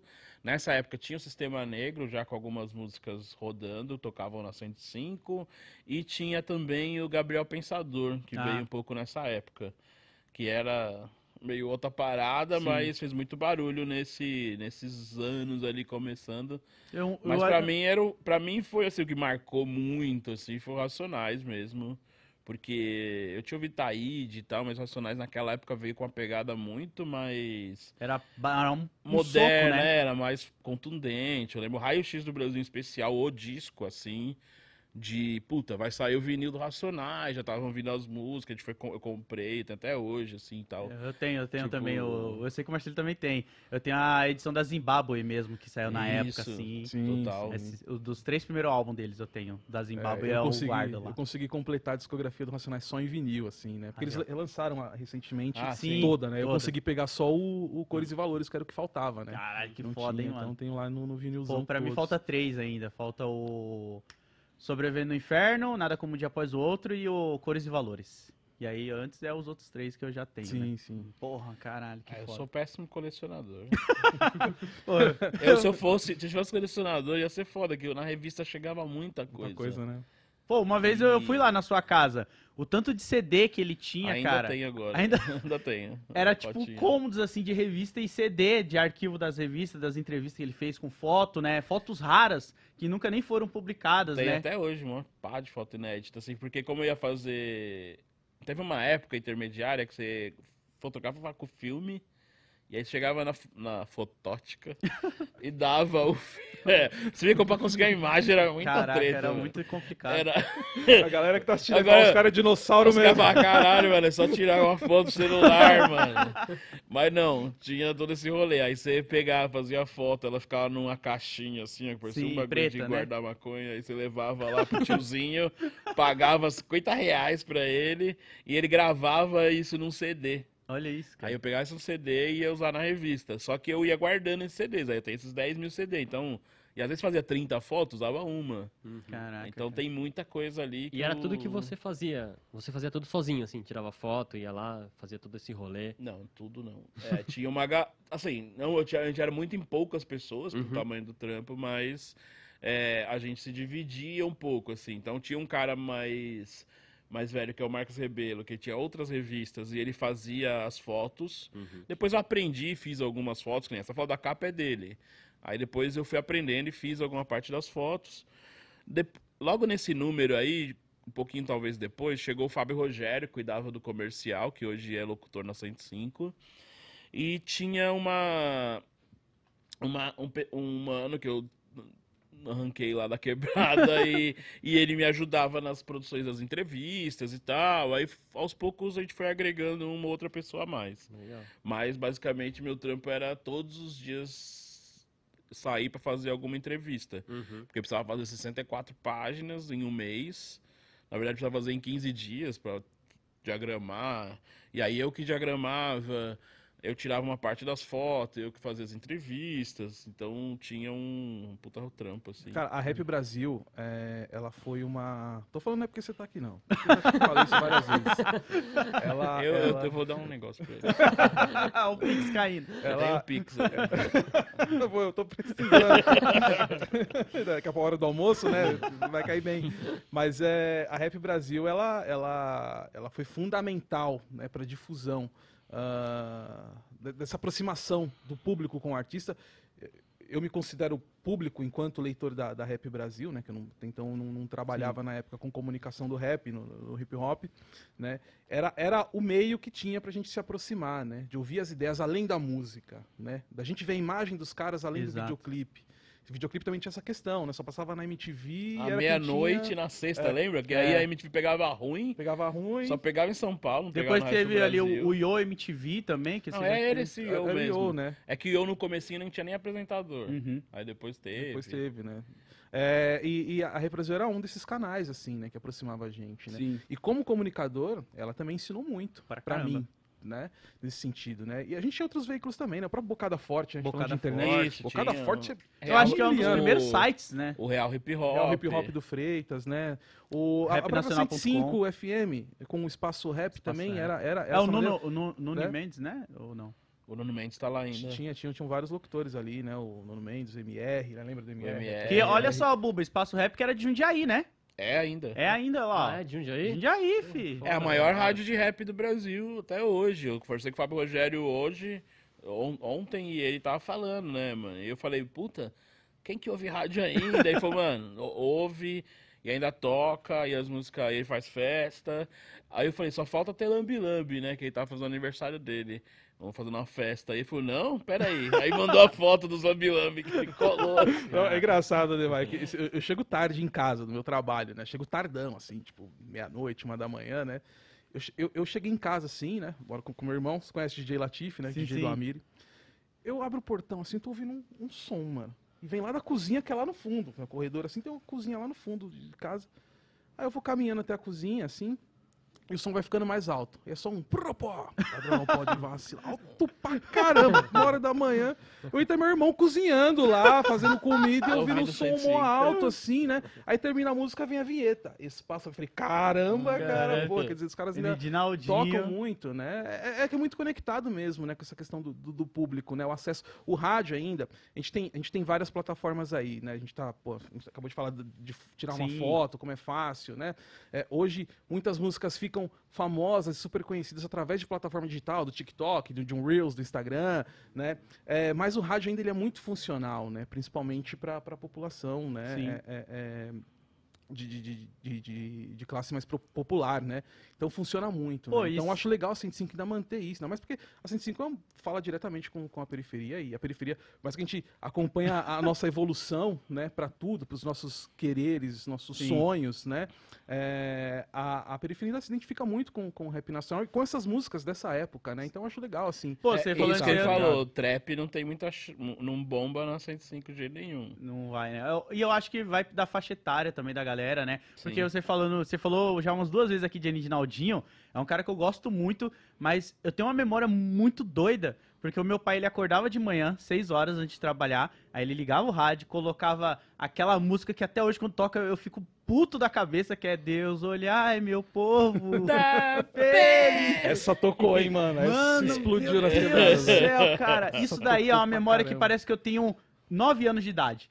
Que é o meu pai, todo dia ele ouvia essa música antes de trabalhar, como se fosse uma reza dentro de casa, assim. E aí ele ia trabalhar e Até eu... o, Pé- o Péricles gravou essa música. E o Naldinho é um né? cara muito sangue demais. bom, mano. É um cara muito, mano, bom, ajudou muita gente no, no, no rap. E é, mano, ele é uma figura, é aquele cara que fica na padaria lá da quebrada dele, tomando uma breja. Você cola lá e tá do lado, do- às vezes lá de dentro do balcão já da padaria. tá lá. Da hora. o Naldinho, mano, ele é- e ele vem da época do Lagartixa, mano, de 80. Olha lagartixa na parede, olha lá. É, dos anos 80. Ele, ele, ele se reinventou várias vezes e tal. E é um cara lá da Brasilândia, puta. Tá aí, né? ícone, né? show direto, Sim, show sim. enche, né? Teve um show é, é, aí em Diadema, né? Que teve em Dinaldo. Foi agora, esse sábado aí, Isso. passado, né? Foi um Gangsta Paradise lá. E né? acho que é muito legal. Bombou, tá e é ligado? muito legal isso, porque assim, eles são a primeira, eles são a primeira geração, né, que é, tá com 50 e poucos anos, Sim. cantando, trampando, que quando gente- eles tinham 30, a gente 20, você não tinha essa referência dentro da Exato. música. Falava, mano, talvez, sei lá, uma hora vai parar, acabou, né? Como é que vai ser isso? A gente Pô. vê Racionais, né? Os caras com 50 30 e anos poucos anos, no- a milhão, é muito, No, muito eles louco fizeram show ver. de 30 anos de Racionais, né? Um, Não, os caras fez ali. turnê Uhum. agora pelos Estados Unidos, né? É isso. Eu falo pra 50 galera, mano, tipo, a anos, gente tem que mano. aproveitar esse momento que, sei lá, 90% da galera do rap do começo do Brasil ainda tá viva e nativa até hoje. Total. Sabe, Fa- fa- fazendo música, trampando, fazendo álbum, porque às vezes a gente deixa pra homenagear e trocar ideia com esses caras só depois que eles vão, né? Trocar ideia não, que é difícil. Mas, tipo, né, homenagear. Vê um show, né? Você um nunca viu um show do Racionais? Você tá errado. Tem que ver. Eu vi uma vez na virada cultural, cara. Foi um. Aquele show que tem até o vídeo do Brau falando pro irmão, pô, desce daí, negão, você não voa, não. Aquele que teve lá. a treta lá? Não, esse daí é o Acho antigo. que foi né? o depois, 2013, É. né? Ah, o 2013. Já com é. cores e valores. Esse, esse aí de 2007. Eu tava lá tá- também. Isso é loucura. Ah, o de Maio, ele tá na maioria das confusões, cara. Mano, eu tava lá, bem embaixo do palco ali. Não, ele tava no do Tem Clan aqui em 2000, que tem na Tava revista. também. É, quando veio pra cá pro. Brasil. Qual foi a, a parada mais doida, assim, que vocês já viram no meio do rap? Que você olha e fala, mano, eu tava lá naquele bagulho, eu nem acredito que aquilo aconteceu. Nossa, é tanta coisa. cara. vamos De só bom tirar ruim? morte. De bom ou ruim? É, vamos só, vamos só tirar morte pro YouTube não, não, não dar um shadowbanzinho na É, de, gente. de ruim tem umas histórias boas também, cara.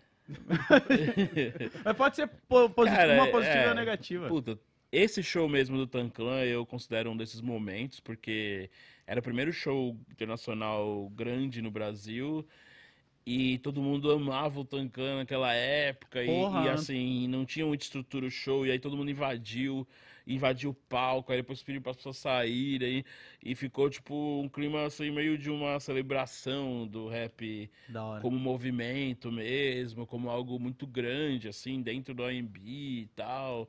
Esse, esse momento foi muito legal. Vi um monte, eu olhava o palco assim, tava todos os rappers chorando e Caralho, tal. Foi um movimento, assim, muito grande do próprio rap ali naquela época. Fazer um evento daquele tamanho ali foi muito especial, eu imagino, assim. Uhum. Teve vários incidentes, não foi bem estruturado, o público invadiu. Mas, por outro lado, é, você via todo mundo. Tô brincando, quando a semana começou a cantar, foi a época que todo mundo invadiu. E as pessoas invadiram, assim, subiram. Então tinha, sei lá, 400 pessoas em cima do palco Caralho, cantando. foda, mano. Já não tinha mais área VIP, já não era mais nada, assim, era era uma tudo uma coisa, coisa só. só. E depois pediram as pessoas saírem, as pessoas saíram, sabe? Era aquele, foi aquele, pra mim, foi meio, que isso aí foi em 2000, eh, foi um grande momento, assim, caramba, a gente consegue fazer coisas grandes e eventos, né? e Uhum, o desse rap tá, a gente acho que daqui é meio pra cima, assim, sabe? Tipo, então ali eu acho que foi o momento mais legal. E eu tenho uma foto, eu tô no palco, quando as pessoas começam a invadir, é, o MV Bill tá cantando. E aí tem uma foto muito boa, assim, é tipo, quando a molecada invadiu, os caras tinham juntado todas as cervejas num lugar, assim, com Aham. só um, um bagulho dessa altura, assim, todas as cervejas. Então quando a molecada invadiu, elas caíram na frente desse bagulho. Caraca. Então eles iam caindo, pegando a cerveja, furando e atacando. Então tem MV Bill, parece que ele tá na guerra, assim, ó, tem vários mísseis assim, ó.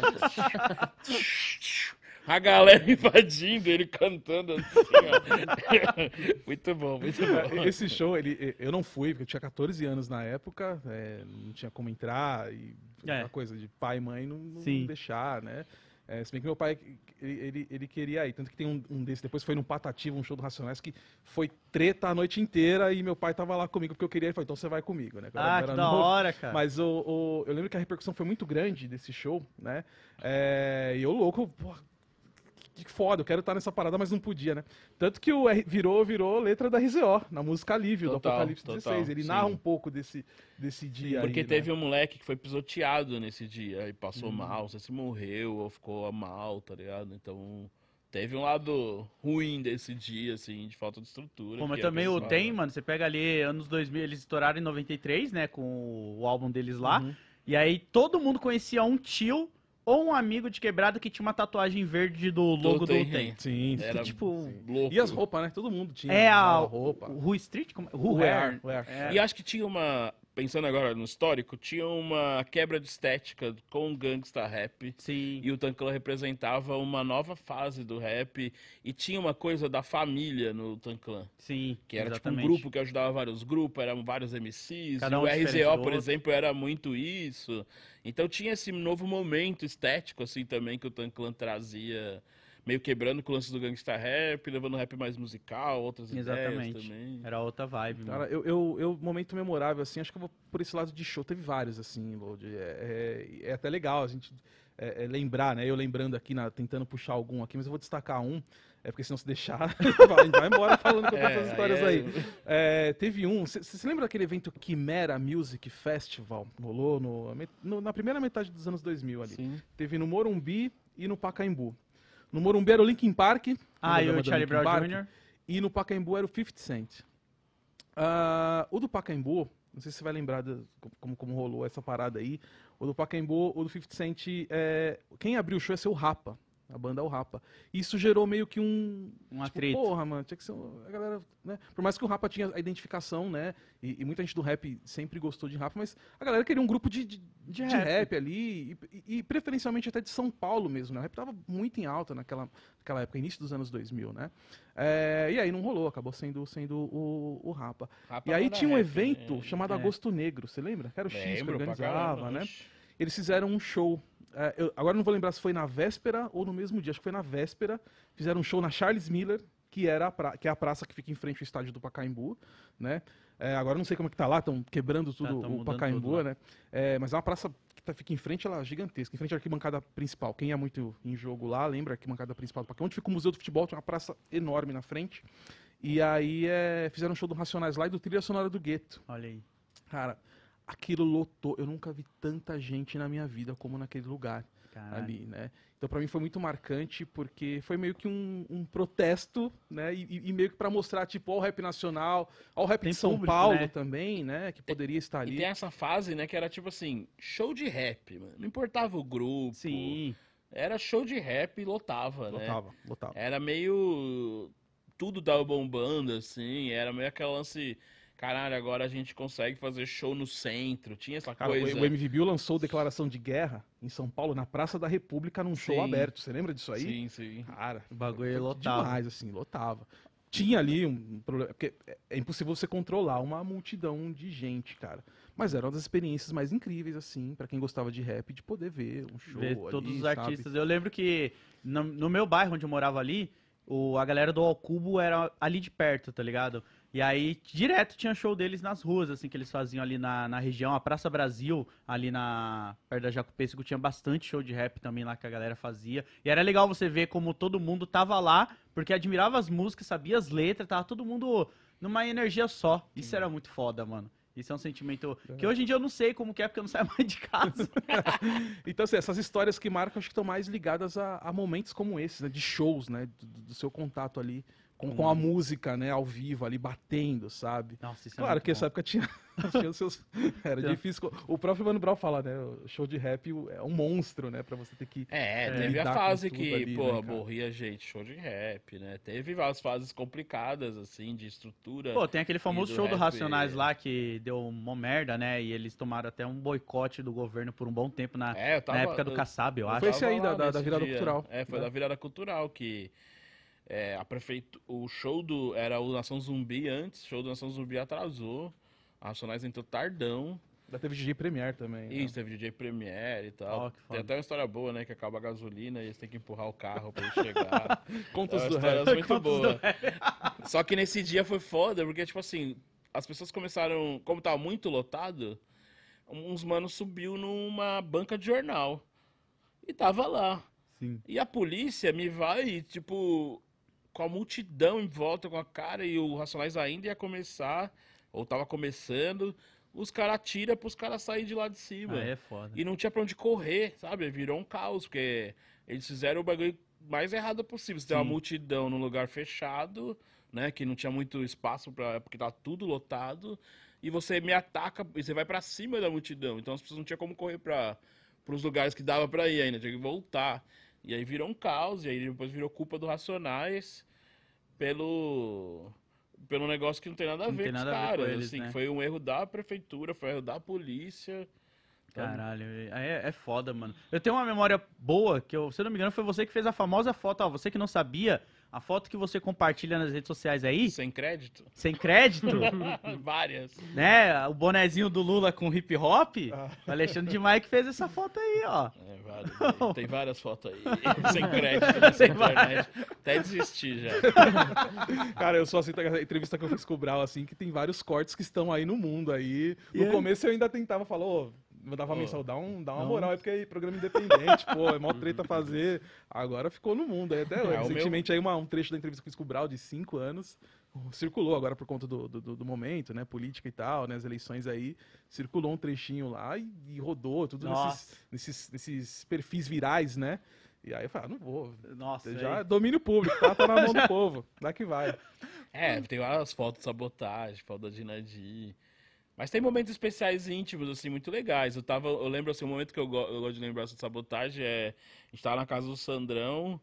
ah, tinha. Sei lá, nem era show, nada, era um ensaio. A gente foi pra casa do Sandrão. A gente saía da a laje do Elião, geralmente. É isso que eu ia falar da laje, a A famosa tá na laje laje. do Elião, a gente foi pra casa do Sandrão, provavelmente fumar um, alguma coisa assim. E chegou o sabotagem do. Ele tinha ido receber o prêmio da trilha sonora do Invasor. Foda. E ele chegou falando, mano, que era o primeiro show dele sozinho. E ele, caralho, as pessoas gostam de mim, mano. Elas gostam Ah, de que mim fofo, e tal. E, tipo, porque ele antes só cantava com a RZO, a RZO já era famoso e tal. então É, ele começou, abria- né, com Ele abria RZO. show do RZO. Isso. Aí, e, e aí ele, mano, as pessoas gostam de mim mesmo, cara, não sei o quê. E ele muito feliz e tal. E aí ele dormiu, que ele dormia em qualquer lugar. Aí ele, ah, beleza. Aí ele encostava ali, as pernas pra um lado, a cabeça, dur- tava dormindo lá, e se acendia um, ele acordava. Oi, o ele aí? sentiu o cheiro. que vocês estão Já- fazendo, pessoal? e ele era muito engraçado, mas foi esse momento assim dele, tipo. Porque os caras estavam muito querendo ajudar ele, que o o Sabotagem era mais velho, já tinha uns 30 anos. Aham. E ele tinha desistido do rap. Então essa, ele tava fazendo show, gravando disco e fazendo algumas coisas. E foi a primeira vez que ele tava assim, nossa, fazendo um show dele, porque foi antes do lançamento do disco. Então Uhum. ele guardou os shows dele pro lançamento do disco. Então ele tava muito feliz, assim, de tipo, realmente as pessoas Que gostam de mim, porque era ele, só ele sozinho, tava com a RZO e tal. Tem aquela insegurança, né? Porque o RZO já era Total. grande É, também, né? Isso, sim. E O DB, porque era o DBS, o Sabotagem, eh, a Negrali. Sim. Tipo, a, a banca do, do, Nossa, do RZO cara- era foda, assim, era bem. Caralho, pô, os caras, pô, o Rapping Hood também tava ali junto, né, nesse período aí do É, é de não era do ajudar RZO, o, mas tava ali. Sabota e tal. Sim, sim. E eles gravaram esse álbum dele na na gravadora do Racionais, né, no Coisa Nostra, se eu não tô enganado. É, saiu pelo selo. Saiu Coisa pelo Nossa. selo Saiu pelo Cosa selo, né? Nostra, foi gravado pelo Ganjamin e o- Ganjamin e o Zé Gonzalez. Nossa, Tem Deus várias fotos nas revistas que eu fui nos dias de gravação e tal. É, puta, a gravação foi um clima muito legal. E assim, a RZO ia lançar um disco. A RZO deixou de lançar o disco foda. fazer o disco de sabotagem. E aí, e aí o Brau dava os passes lá, o pessoal do busão, pá, todo mundo pegava o busão, ia pro estúdio, ficava o dia inteiro lá gravando. Caralho. E vinha as participações, todo mundo queria bombar o disco dele, então, ah, um dia é o Cascão, outro dia é o Lakers, outro dia... E como eu era amigo deles, a gente tava fazendo matéria, eu meio colava, quase colei quase vários Olha dias, isso, assim. Marcílio. Tem uma foto bem, tem gente- uma foto sem crédito na internet, que é o DBS Sabotagem, assim, abraçado. tô ligado Que é foto. nesse dia, no corredor, assim, numa dessas gravações Aquela e foto tal. do encarte, da Evolução é uma coisa, do RZO, do CD, que é uma foto clássica, assim. Ai, mi- é, sua também? Não é minha, essa é do Marcos Rebelo, que ah, trabalhava tá. comigo. É, porque, pô, tá de Nadir. Isso. tá- tá a gente juntou todo, mundo numa ali. fogueira É. tal, lá na- em Pirituba. Tem o Alessandro Busso, tem uma Sim, galera sim, uma nesse galera. Caralho, bagulho. que foda, Que a gente fazia a capa de muitos, muitos grupos e tal, e aí eu tinha essa ideia de fazer essa, essa foto com todo mundo, assim, a banca da RZO mesmo, e era Cara, você olha aquela foto, você É fala, eu queria estar nesse, nesse rolê é aí. essa aí cara. mesmo. o baixou. Ele vai dar uma aumentada aí. Mas esse é clássico, olha lá. ó.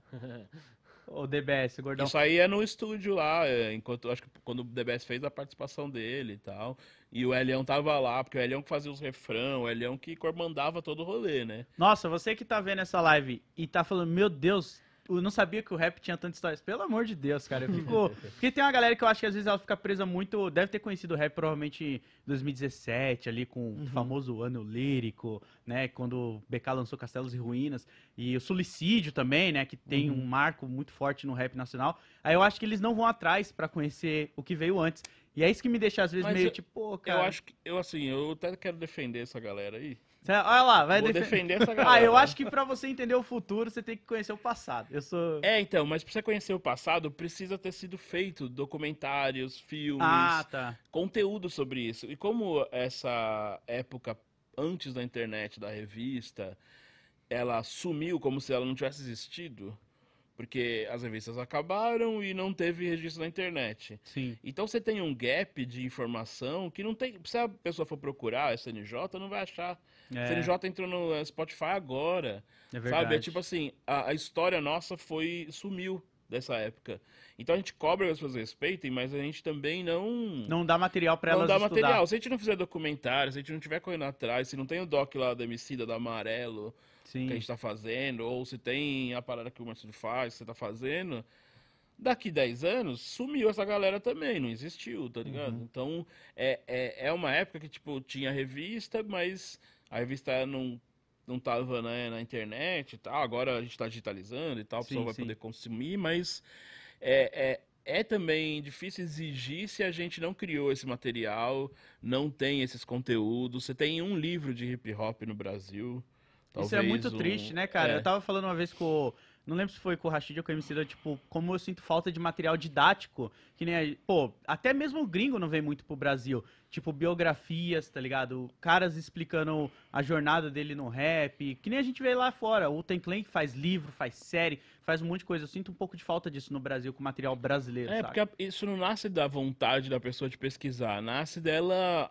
organicamente encontrar coisas muito legais. Você- o rap, porque a gente sabe às vezes mais a história do Tupac, Sim. de várias coisas gringas do que a brasileira, sabe? Por isso, porque a gente vai lá na Netflix, tem lá o hip hop, não sei o É, quê. Cadê o né? Netflix no Brasil fazendo um doc sobre o rap nacional? É. Sabe? É isso, falta esse material. Isso é muito. Isso, isso eu fico triste, né? Porque a gente volta nisso, a gente conhece mais a história internacional, data de álbum. Isso é uma parada que eu tava falando pro, pro, pra galera ali, né? O Oji, o Kamal. Tipo, eu fui fazer um especial de tipo 10 álbuns que estão fazendo 10 anos em 2022. Você não acha muito fácil as datas do álbum registrado? Tipo, sei lá, álbum do SNJ foi lançado no ano tal, mês tal, tal, tal, tal. Você não acha isso fácil, essa informação? Ou Sim. você te- tem que achar, tipo, numa revista, num, num flyer do Facebook que o cara repostou. Ou você não acha? O, no Gringo, eles têm lá, bonitinho, um site listando a parada, cara. É, eu até tinha um projeto assim. é, ah, é verdade, você é, fazia isso no Instagram. Fazia, fazia, mas era com, com, com álbuns gringos, por conta da, da informação. Sim. Quando tinha alguma coisa de nacional, era, era uma coisa Que você mais... era mala, hein? Metia a mala porque ele tem o álbum. aí ele posta foto segurando o álbum. Assim, ó. Aí você fica. Olha, Eu, eu gosto de ter o objeto vinil. na mão pra mostrar ali. Isso é né? muito bom, cara. Mas isso, isso que o Demar falou é muito importante, né? Também da questão de você ter, né? De produzir, que você também reforçou, né? De você ter esse material é, para poder. Para as pessoas que, que chegam agora e querem conhecer. É, é que é muito louco. Ao mesmo tempo que eu concordo com o Demar, eu, eu, eu entendo o seu lado também da nova geração, porque assim, a gente está numa época que a informação ela tá muito mais acessível, obviamente, né? Sim. Por conta da, da- da tecnologia, celular. Você abre o celular aí, você falou, tem tudo aí na mão, né? Então, assim, você não precisa procurar tanto. Ela, a, a informação ela acaba chegando para você, né? E são muitas informações. Talvez até por isso você fica até um pouco meio perdido, né? Porque são muitas informações Sim. chegando é, ao mesmo ao mesmo tempo, né? Mas é, por outro lado é isso também, né? Quando tem a facilidade você fica um pouco preguiçoso, você não vai atrás, né? Mas para quando você for atrás, você precisa ter também material. E já entra aquilo que o Demaio estava tava falando. Eu fui convidado para esse lance de, de escrever biografia. Eu fui convidado para escrever a biografia de, de três artistas do rap, Ó, que pelo menos uma editora estava negociando com, com esses artistas. E eu seria o jornalista que iria que acompanhar tudo para escrever a biografia, né? Foram os primeiros contatos que rolaram, mas acabou não avançando, eu não sei o que, que deu, qual foi o trâmite, que já não era, já não, não competia a mim, mas pelo menos ali é, da tratativa da editora comigo, ó, a gente tá querendo, o projeto é esse, com o artista tal, a gente vai negociar e depois vai cair na sua mão e você Sim. começa a fazer o seu trabalho aí, né? A coisa não, não avançou, né? Não sei porquê, mas seria aí um momento interessante, até porque eram artistas grandes, né? Então já tem um, um material importante Já desse tipo, né? material. Porque aquilo que você falou também, da questão do gringo, né? A gente tem muito, né? É, é, eu tenho em casa, né, é, muito livro de biografia de artistas do rock, né? Muitos escritos pelo jornalista Mick Wall, né? é, Do, do Black Sabbath, do Foo Fighters, né? Eu, eu eu sempre comprei esses livros por, por, por interesse, até porque é minha profissão, jornalista musical e tal, né? E também para ter referência de como eu já pensei em, em fazer e trazer um conteúdo desse para o rap nacional, né? A partir desse momento que eu tive esse, esse contato com a editora para escrever a biografia, né? Então, assim, a coisa não andou, né? Então, quer dizer, mais uma vez, adiou esse processo, não adia. rolou, entendeu? Então a gente não tem esse, esse material aí, né? Pô, é- eu sinto falta um pouco de material. Assim, eu tenho um do Jay-Z que eu comprei na Litera Rua, que é o Rei da América, se eu não me engano, que explica o começo da jornada do Jay-Z. É muito bom, ele vai mostrando como ele pensa como empresário e várias outras coisas. Eu tenho um que eu tive que importar, mas ele tá totalmente em inglês, que é. Caramba, como que é o nome dele? É um de fotografia, de, que é de, um, de uma fotógrafa, que ela juntou todos os fotógrafos que marcaram a geração dos anos 80, 90 e 2000 do hip hop. E ela pegou todas as fotos icônicas, assim. Então tem as costas do 50 Cent, com aquela tatuagem do Mr. Cartoon. Tem tudo e explicando qual é o contexto da foto, assim, com o Sim, Notorious B.I.G., aquela da coroa dele, com a sessão de Sim, foto. é, Isso, isso é, é legal demais. Eu vou até, vou até defender um pouco a, a questão de, de registros e arquivos e pessoas que querem escrever, que escreveram, escrevem, querem contribuir mais ainda para essa questão de, de arquivo do rap, de história, de manter vivo, né? É, tem alguns historiadores aqui no Brasil. é, eu vou até citar dois aqui que eu acompanho muito, Uhum. que eu sou fã. Né? Um deles é o Guilherme Botelho. ele é historiador, pesquisador, professor de história, Da hora. né? É, e eu eu fui da, da mesma crew de hip hop dele lá, né? De a mesma, mesma crew, né? Vou Aham. falar pra galera da crew. Então, a- ali que era a posse SWAT, né? Que posteriormente virou posse SWATitude, né? Então, mandar um salve aí do Gueto. Chabazo, Que o, foda. o- o Jeff, Matheus Subverso, né? Evandro Zero, aí um dos principais grafiteiros aí do Brasil, né? E o Guilherme Botelho, ele era também dessa crew, né? E ele é um cara que fez toda a, a, a tese de mestrado dele, né? Foi toda baseada na história do Taliba, né? Taliba Ah, tá ali firma e firma, tal, sim. né? Foda. E isso está disponível na internet. Se você pesquisar, tá lá, né? Também tem o, o acervo também, que está na, na- na Universidade de São Paulo, né? Na USP, né? É, ele é um cara que, que traz isso, né? Ele vem trabalhando isso há muito tempo, né? Para mim, ele, eu até costumo falar, eu brinco com ele, falo, não, que isso? Mas ele, para mim, é o maior entendedor de hip hop no Brasil. Que né? foda. Guilherme Botelho, sigam aí também, já aproveito para indicar. É. Então, quem gosta desse tipo de, de, de, de coisa, né? De buscar, de arquivo, de história do rap nacional, tem que trocar ideia com esse cara. Tem que trocar ideia com esse cara aqui também, sabe? É, e tem outro que é o Felipe Choco, que inclusive participou do. do Felipe Choco, do- parceirão. Do, do Emicida, do Amarelo. Ele né? que fez a ponte pra mim conseguir doar as revistas pra Unicamp. Sim, então. Que é isso, tipo, pô, agora se alguém for pesquisar, esses 10 anos que eu fiz de revista vão ser pesquisáveis. Uhum. Quero saber da SNJ, vai vir tudo da SNJ, SNJ em 99, o que tá fazendo? O GOG em 2000, qual que era? Você vai poder pesquisar naquele sistema e tal. Da hora. Então, tipo, se alguém quiser fazer alguma coisa, agora essa. Mas até. Se não tiver ali, tá perdido, né? É, é como a gente tá construindo, é isso que você falou. Tem coisas muito legais. e acho que o AEL hoje é um dos principais locais. Tem o acervo do Guele 10, tá com o acervo do MNU, tá com o acervo do Nino Brau e tá com, e tá com o acervo da Brasil e montando mais coisas. Então a gente tem hoje, pelo menos, um lugar que tá começando a preservar essa história Que foda. né? Então, acho que esses. Assim, eu reclamei que não tinha muita coisa, mas é isso, tem, tem muita coisa legal sendo feita hoje em dia, e aí estamos caminhando para que talvez a próxima geração consiga saber um pouco melhor dessa história, sabe? Ah, isso é legal, cara. Eu acho importante a geração saber que, tipo, quais foram os primeiros caras a fazer tal parada, sabe? Um tal Total, até mistura. para não passar vergonha e ficar achando que tá inovando É. e o cara já fez há 20 anos atrás o que você tá falando aí, mano. Isso é verdade. o que mais tem? Que é foda, quando você não sabe a história, você acha que você tá arrasando e Sim. bate, fala, "É, os cara, ninguém fez isso. Nossa, eu tô sendo pioneiro demais nesse bagulho aqui, ó. E aí você, não, cara, volta mais lá atrás, Poxa, lá. mano.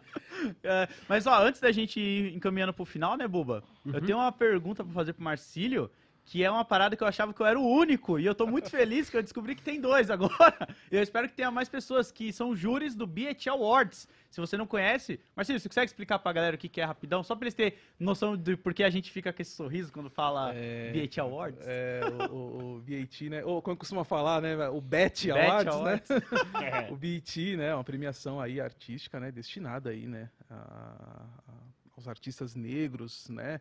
Então tem lá, é uma premiação, como deixa eu dar um exemplo aqui mais próximo pra galera entender, um, um, um Grammy, um, Uhum. um Oscar, É, nessa, nossa. nessa, nesse formato, é, né? a, De pre- é a premiação, né? premiação, né? é a premiação, né?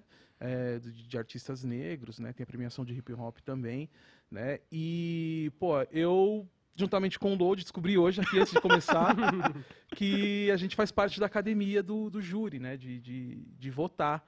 Né? Eu também achava que eu era a única pessoa, né? E como é que é? Recebe uma lista? Como funciona? Você tem uma plataforma né, exclusiva onde você Uhum. acessa, né, tem seus dados lá Você e você recebe ah, todo. Geralmente, às vezes, uma ou duas vezes no mês Isso. vem lá um, um- um formulário para você já ir fazendo suas votações com as indicações. Quantas e tudo, né?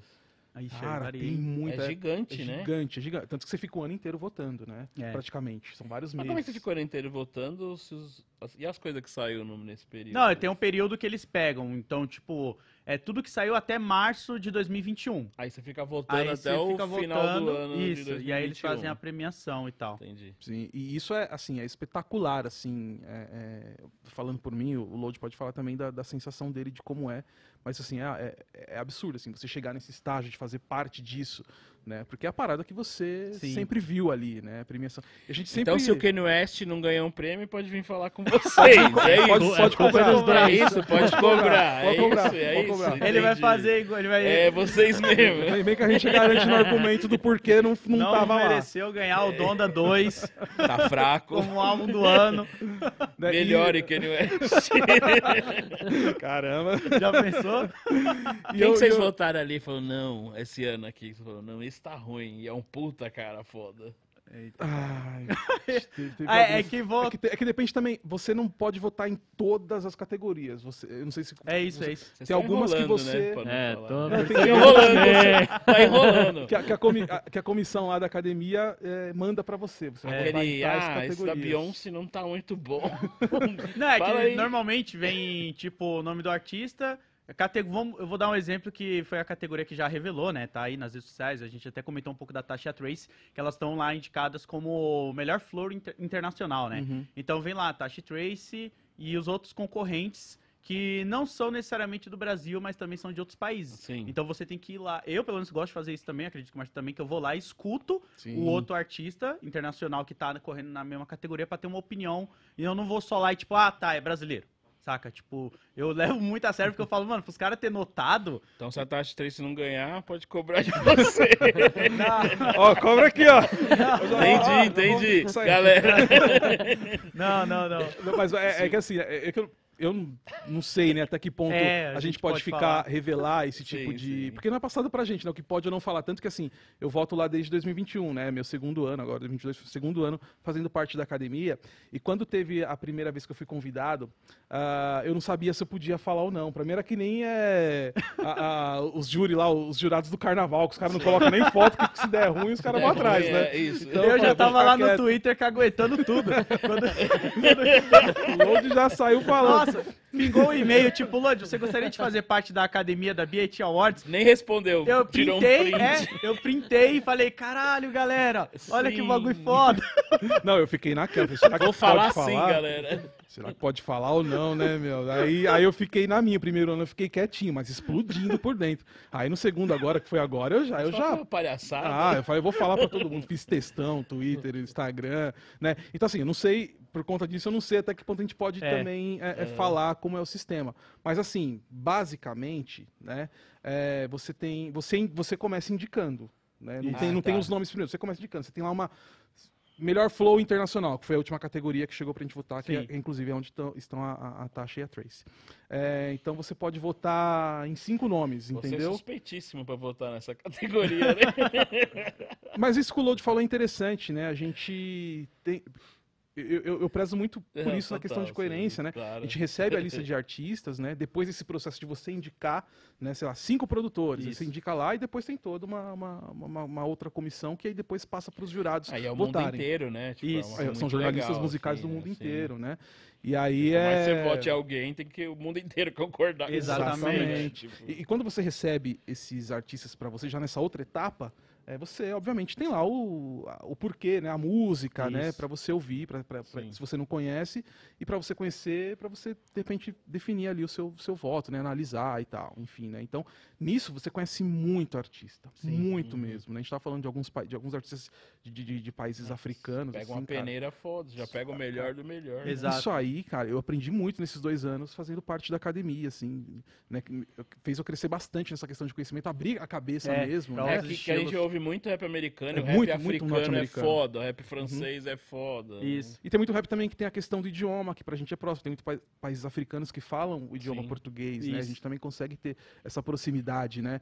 Então, assim, ó, a questão de conhecimento é muito grande, né? Então, quando vem aquele monte ali, aí você faz a, faz a análise, né? Aí, não necessariamente, se você tem alguém que você gosta, você gosta do Kanye West, mas se de repente um artista que, que de repente, se você entender, você julgar dentro do seu conhecimento é, e daquilo que, que, foi apresentado por esse artista, se julgar que ele é melhor, por que não votar? Só porque é, É. o Kanye West, entendeu? Exatamente. Então tem muito disso também, né? Você tem, você tem que saber lidar, ter essa coerência aí, né? E é uma parada que nem o Marcelo falou, a gente fica emocionado, né? Porque é uma premiação internacional que Uhum. notou o seu trampo de alguma forma e te convidou pra fazer parte por causa da sua opinião. Sim. E você trabalha, principalmente o Marcelo, né? Trabalha com isso há muito tempo.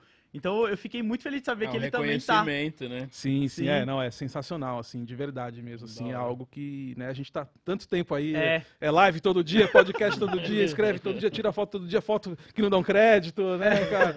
Aí quando vem um, um- um reconhecimento desse, né, é, é que assim, é, é que a gente no Brasil, a gente não tá muito, muito acostumado, né, talvez a gente falando aqui, para as pessoas podem, pode não ser É. uma coisa espetacular, porque o, o, o também não é algo que é muito difundido aqui, É.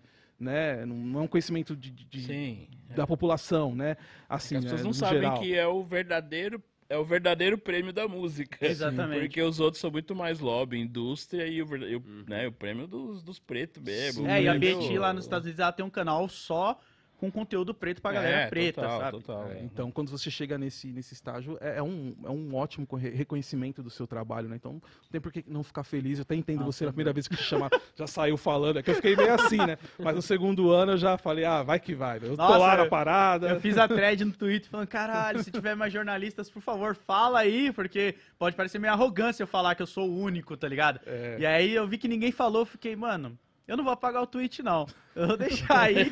Não chegou o WhatsApp de ninguém também trocando ideia, falando, ô, eu também tô e tal. É, então, você fica, eu fiquei divulgando e ninguém falava nada que também tava na parada. Eu achava que era só eu. Aí depois você falou que você tava bem. Então é nóis. Né? Então tamo aí. Tem dois aí, pelo Tem dois, menos. pelo né? menos, Pelo menos sabe. aí já, ó, se, for, se levar pra fazer lá o in loco, né? Nossa, mano, aí, já né, pensou? pelo menos já, já vou, vou, vou com um amigo sentado na poltrona Porque a avião, né? premiação deles é, é igual o Marcelo falou, é Sim. um Oscar, tá ligado? É um bagulho que, tipo, mano, no primeiro ano que eu votei, a Queen Latifah, ela tava sendo homenageada como a, a principal É, ali tem todo o homenageado da história, que é Uhum, isso, que isso. também eu vejo. É um bagulho que falta no Brasil. Você não vê um grande festival trazendo o Taíde, trazendo Sim. outros caras, um Mano Brown. Muito... Às vezes o Mano Brown até vai, mas pelo artista, mas é, tem pouco momento aqui que um- a gente vê uma homenagem a um cara do passado, né? O, eu não sei se o Rutus tinha exatamente essa, Autos tinha isso. essa mesma vibe que eu não peguei nessa época na televisão ali e tal, era muito novo, mas era uma premiação que eu vejo que eles tinham uma importância muito grande, né? Sim, Para os próprios artistas nacionais, assim. É, sim, faz muita falta. Você O chegou aí a fazer algumas edições lá? De fazer em loco, o TUS? Várias, muitas. Todas. Na verdade, o, o TUS começou, o Celso foi na revista, na Brasil, a gente, eu fiz uma carta pra ele. Ah, a Rap Brasil vai apoiar o TUS. Aí ele foi com essa carta na MTV. E aí que ele começou. E aí os cupons do TUS, sa- a votação era pela. saía na revista. Sim. Olha aí que Ah, foda. os concorrentes, e aí lá. A gente ganhou o primeiro. O primeiro TUS. Eu ganhei da MTV e eu não É, sabia o que tinha tava era de comunicação, acontecendo, né? sabe? Tipo, pra mim não tinha como eu ganhar da MTV. tipo, impossível. Era, tava começando e a MTV já era MTV. E a gente ganhou da MTV no primeiro. Caralho. Meu, já aconteceu mil coisas, a gente ganhou várias vezes. Eu fui quase em, sei lá, 90%, só um ano lá que eu briguei com o Celso, que ele não queria pôr a categoria. eu- a gente queria colocar só as categorias lá. Ele não queria, falou, não vou, de protesto. Melhor capa de rap. Tipo, Não, a gente queria colocar as categorias de hip hop, porque era muito focado no rap. Ah, E ele ainda era resistente a isso, enfim, a gente tinha umas divergências, mas eu fui quase todos os anos. Já uma vez, a gente, uma das vezes que a gente ganhou o prêmio, a gente saiu, foi comemorar lá na pracinha na frente, que era num- bem no centro. Aí fomos fumar um, a polícia chegou, e aí o GOG veio e salvou a gente, aí a gente voltou pro prêmio. Você estava mandando um fogo no pavio ali. É, a aí gente o tava Bob- ali comemorando, a polícia veio atrapalhar. E aí no Rio sabe como é que é, né? Eles já chegam, e é, pá! E, e aí eu falei, mano, fudeu, né? E o prêmio rolando lá caralho. Aí o Gog apareceu, falou umas pá de coisa pra polícia. Aí a gente voltou pra dentro. Enquanto ele tava falando. Caraca, cara. Mas Ah, levei a Dinadi, assim, foi incrível. Fui com a Dinadi lá. E a Dinadi tava numa época que ela. Ó, que louco, né? A Dinadi é, pôs um shorts branco. uhum. Uma roupa da hora, assim, meio da. Acho que era da. Sei lá, de alguma marca, um moletom com shorts branco. E ela tá super. Assim, será que eu posso ir com essa roupa, tá ligado? Será que vai, vai ser? Porque ela era uma menina que se vestia muito masculinizada por causa dessa parada Uhum. no rap e ela tava começando a dar uns passos nesse sentido. Sim. E a gente tava assim, ela ia receber o TUS e ela tava nervosa nesse sentido de pôr uma roupa, assim, sabe? E, e- e, tipo, muito foda. Ela já era, né, a mina mais foda do rolê naquela época, assim, de letra, né? A Dinadi foi um fenômeno. Então eu tenho muitas histórias, assim, no TUS fui muitas vezes. Pô, tem uma história do Tusk que eu lembro que eu li no livro da biografia do Sabota. Foi o Tony C que escreveu, né? Se eu não Sim, enganado. foi, foi. Que ele fala que o Sabota, ele tava nos bastidores, eu acho que na premiação UTUS. Ele tava nos bastidores lavando o rosto, né, pra entrar pra premiação. E aí ele começou a chorar porque ele lembrou da música do Racionais, tipo, lave o rosto nas águas sagradas da pia, porque ele nem pia em casa tinha direito pra lavar o rosto e aí tava não tinha ganhando. mesmo, eu fui na casa de sabot- sabotagem, morava num barraco menor que essa sala aqui, com os filhos, não tinha banheiro, era isso. E aí ele tava nesse ano ganhando como revelação. E ele, Isso. tipo, mano, e pouco tempo atrás eu nem tinha água pra lavar o rosto. E aí eu chorei lendo essa biografia que eu fiquei, caralho, cara, é foda isso, né? Quantos, Sim, sim. quantos talentos a gente não perde no dia a dia na periferia por isso, tá ligado? Sim, por não dar oportunidade. mano. É, e ele, pô, ele era genial, que era assim, ele ele, nessa época ele tava ganhando prêmio, fazendo disco, aí ele tava... Eu, eu, eu fui uma vez levar ele no programa de entrevista, ele tava com o roteiro do Invasor, todas as falas riscadas e ele escrevendo as falas. Caralho. Ele falou pra mim, mano, eu. E ele tá. Ó, que uma, uma, uma semana antes dele morrer, ele chegou pra mim e falou assim, cara, acho que é a primeira vez que eu vou ver dinheiro na minha vida. Porque ele lançou esse- todo esse rolê, lançou o disco, Racionais brigou, acho que na época com a Sony. O disco dele saiu de circulação, eu nunca vi o dinheiro Caralho. mesmo. E a gravadora Porte Legal ia dar 60 mil reais pra ele pro próximo disco. E ele tava muito feliz, assim, caralho, primeira vez que eu vou ver, vou ganhar dinheiro com o rap, vou. A coisa Vai melhorar, tá, né? vai melhorar. E ele tava, mano, escrevendo roteiro, indo lá no Carandiru, dirigir o Caio Blá, fazendo música, tá ligado? Era um cara muito, muito ativo e Muito muito, ativo, né? foda em Porra, tudo, isso é assim. muito foda, mano. Ele Eu colocava uma energia fodida nos bagulho, né? Você escuta aquele álbum póstumo dele que saiu, tem uma track lá que eu acho que é Paz da Fome. Porra, aquilo ali é foda demais. Que ele chora, né? Você vê o, o eu, choro eu na perdi, garganta. porque essas gravações, e eu perdi um desses CDs. Ele gravou várias vozes guia, que pra mim era muito melhor que as vozes finais do disco. Caralho. Porque o que acontece? Ele não tinha. Ele não tinha letra. Ele tinha pedaços de letra. Olha que foda. Então quando ele fez a voz guia, depois a gravação ficou totalmente diferente. Mas na voz guia ele metia essa, essa, esse sentimento nas paradas. Então ti- quando gravou o disco fica um pouco mais flat porque é mais profissional, mas Sim. perde. E a, esse CD eu já recebi aqueles CDs que ele depois comia, né? Sabe? A beiradinha, A né? beiradinha zoava, estragava Nossa, tudo cara. e tal. Mas tinha a voz guia do disco Sabotagem, era, era essas gravações, assim. Ele, ele conseguia muito fácil, pelo tom da voz, você conseguir sentimentos. Pô, assim, e ele é um né? cara que você dá pra ver como ele era versátil na questão. Até que você pega. O álbum póstumo acho que saiu em 2016, né? Se eu não tô enganado. Que é o que o Ganjamin fez lá junto com outra galera. Isso. Tem som que, tipo, os caras colocaram ele numa base de trap e funciona. O cara, ele tava, tipo, ele era muito versátil. Speed Flow ele fez há muito antes de uma parte de galera. É, que você fica tipo, caralho, cara, o cara era Eu sou versátil. moderno, tô cantando rápido. Sabotagem tinha feito isso uns 20, 15 Já anos tava lá, ó, atrás. já tá tava Ô, lá. Load, só. eh, Você falou do Tony Sei da biografia do Sabotagem, né? O Tony Sei escreveu eh, a biografia do Sabotagem. Só fazer também, né, essa. Comentar isso que eu tava falando, né? Que a gente tem pouco eh, disso, né? De biografias de artistas né, do, do rap nacional, né? Mas tem essa, do, do, do Sabotagem, né? Escrita pelo Tony Sei. Tem uma do Taíde, escrita pelo Gilberto Yashinoga. Ele escreveu também a do, do, do Nelson Triunfo. Isso que eu falar, tem a do Nelson Que é o japonês, né? Conhecido É, como o japonês japonês, também, que tá, tá, tá, tá no Japão, Grande né? Nelson. Então tem também aí esses aí, né? pra- que, que é legal citar, já que a gente tava falando de, Sim, e biografia. principalmente na editora Litera rap. Rua. Se você tá querendo. A Isso, maioria disso tá que é tudo do na. Tony C, é, né? tudo E, na e tem um livro, inclusive nós, nós, nós Ah, é participamos. verdade! A gente fez o projeto com a Emicida, né? Conhecida, com- O- através do Tony C também, né? É. A- a da mixtape, né? Inclusive os, os nossos capítulos acho que são, se eu não me engano, acho que vem o seu e depois vem o meu, Eu alguma coisa é. assim do eu tipo. fiz né? o do MICIDA. É, foi, foi, foi. Inclusive, cara, eu- eu- esse livro eu não consegui ir no dia da- do lançamento lá, né? pra-. E assim, é, eu trombei todo mundo, eu sempre falo, a gente trago aqui hoje, porque eu vou trombar o load pra pra assinar, né? Uhum. Eu trombei todo mundo depois que escreveu o livro, só não trombei o, o, o- o Lula, né? Que escreve ali a. a- Ah, o a- prefácio. É, mas quero em breve poder Pô, ia ser E- foda. e vo- encontrar pra, pra galera assinar e tal. Perdi mais uma oportunidade. Eu também não trouxe pra você autografar o meu. E eu não trombei, eu acho que eu só tenho de poucos artistas do livro, eu não consegui trombar todo mundo ainda. E vocês ouvem aí a nova geração? É, Essa não podia faltar, Aí, né? Trap, essa galera aqui, Ah, nova. eu, eu ouço bastante, cara. Tô ouvindo que vocês têm bastante. ouvido Cara, aí? eu, tô- eu vou, aí. eu vou indicar um aqui, vai. Indica pra, aí, novas falando gerações. todos. É, cara, eu gosto muito. Não vai roubar o meu, hein? Vamos acho ver. que não. Atenção do Lloyd. Cara, eu gosto muito do Major Aí, RD, ó. cara. Ah, Era? Era! Como ele é bom, cara. Caraca, ele é muito bom. Ele bom, lançou é o troféu, né? batida, Sim. é rima, flow, as ideias A são legais. mensagem. Cara, é muito bom. Acho que é, é- é o cara eu- dessa nova geração, é o que eu mais tenho consumido, assim, né? Pô, eu tô ouvindo bastante. O Major, o Febem também. Foi bem, o- claro. E o Fles também, né? Que eles fazem Sim, o Brime sim. junto ali também. A Tashi Trace, eu acho que tem uma vibe que me agrada muito de musicalidade diferente. O próprio Young Buda, da Sonic Food Game, que Sim, soltou sim. o álbum esse disco recentemente. novo é foda. Nossa, esse disco novo, eu queria um Digivice preto. O Mano Will também lançou recentemente. O Mano Will Mano é bom pra Will caramba. é bom pra caramba. A galera da Sonic Food ali, Sim, eles são sim. o nosso Odd Future do Tyler, tá ligado? A, A gangue galera ali. é talentosa demais, cara. E eu acho que eu, eu escuto bastante a galera nova, só que meu coração sempre acaba pendendo um pouco pra galera antiga. Tipo, pô, Tá Black ficando Alien- velho, né, Luiz? É. Caraca, eu tô ficando velho, cara. Mas é porque eu acho que eu gosto de ver como os caras eles eram na época e como eles estão fazendo trabalhos hoje, assim. Tipo, o próprio Black Alien, que ele lançou o último trampo dele, e as paradinhas que ele tá Uhum, soltando Claro, sozinho assim e tal, eu piro, tá ligado? Porque eu tenho meu top 3, né? Agora eu vou colocar vocês aqui em saia justa. Top 3 de cada um.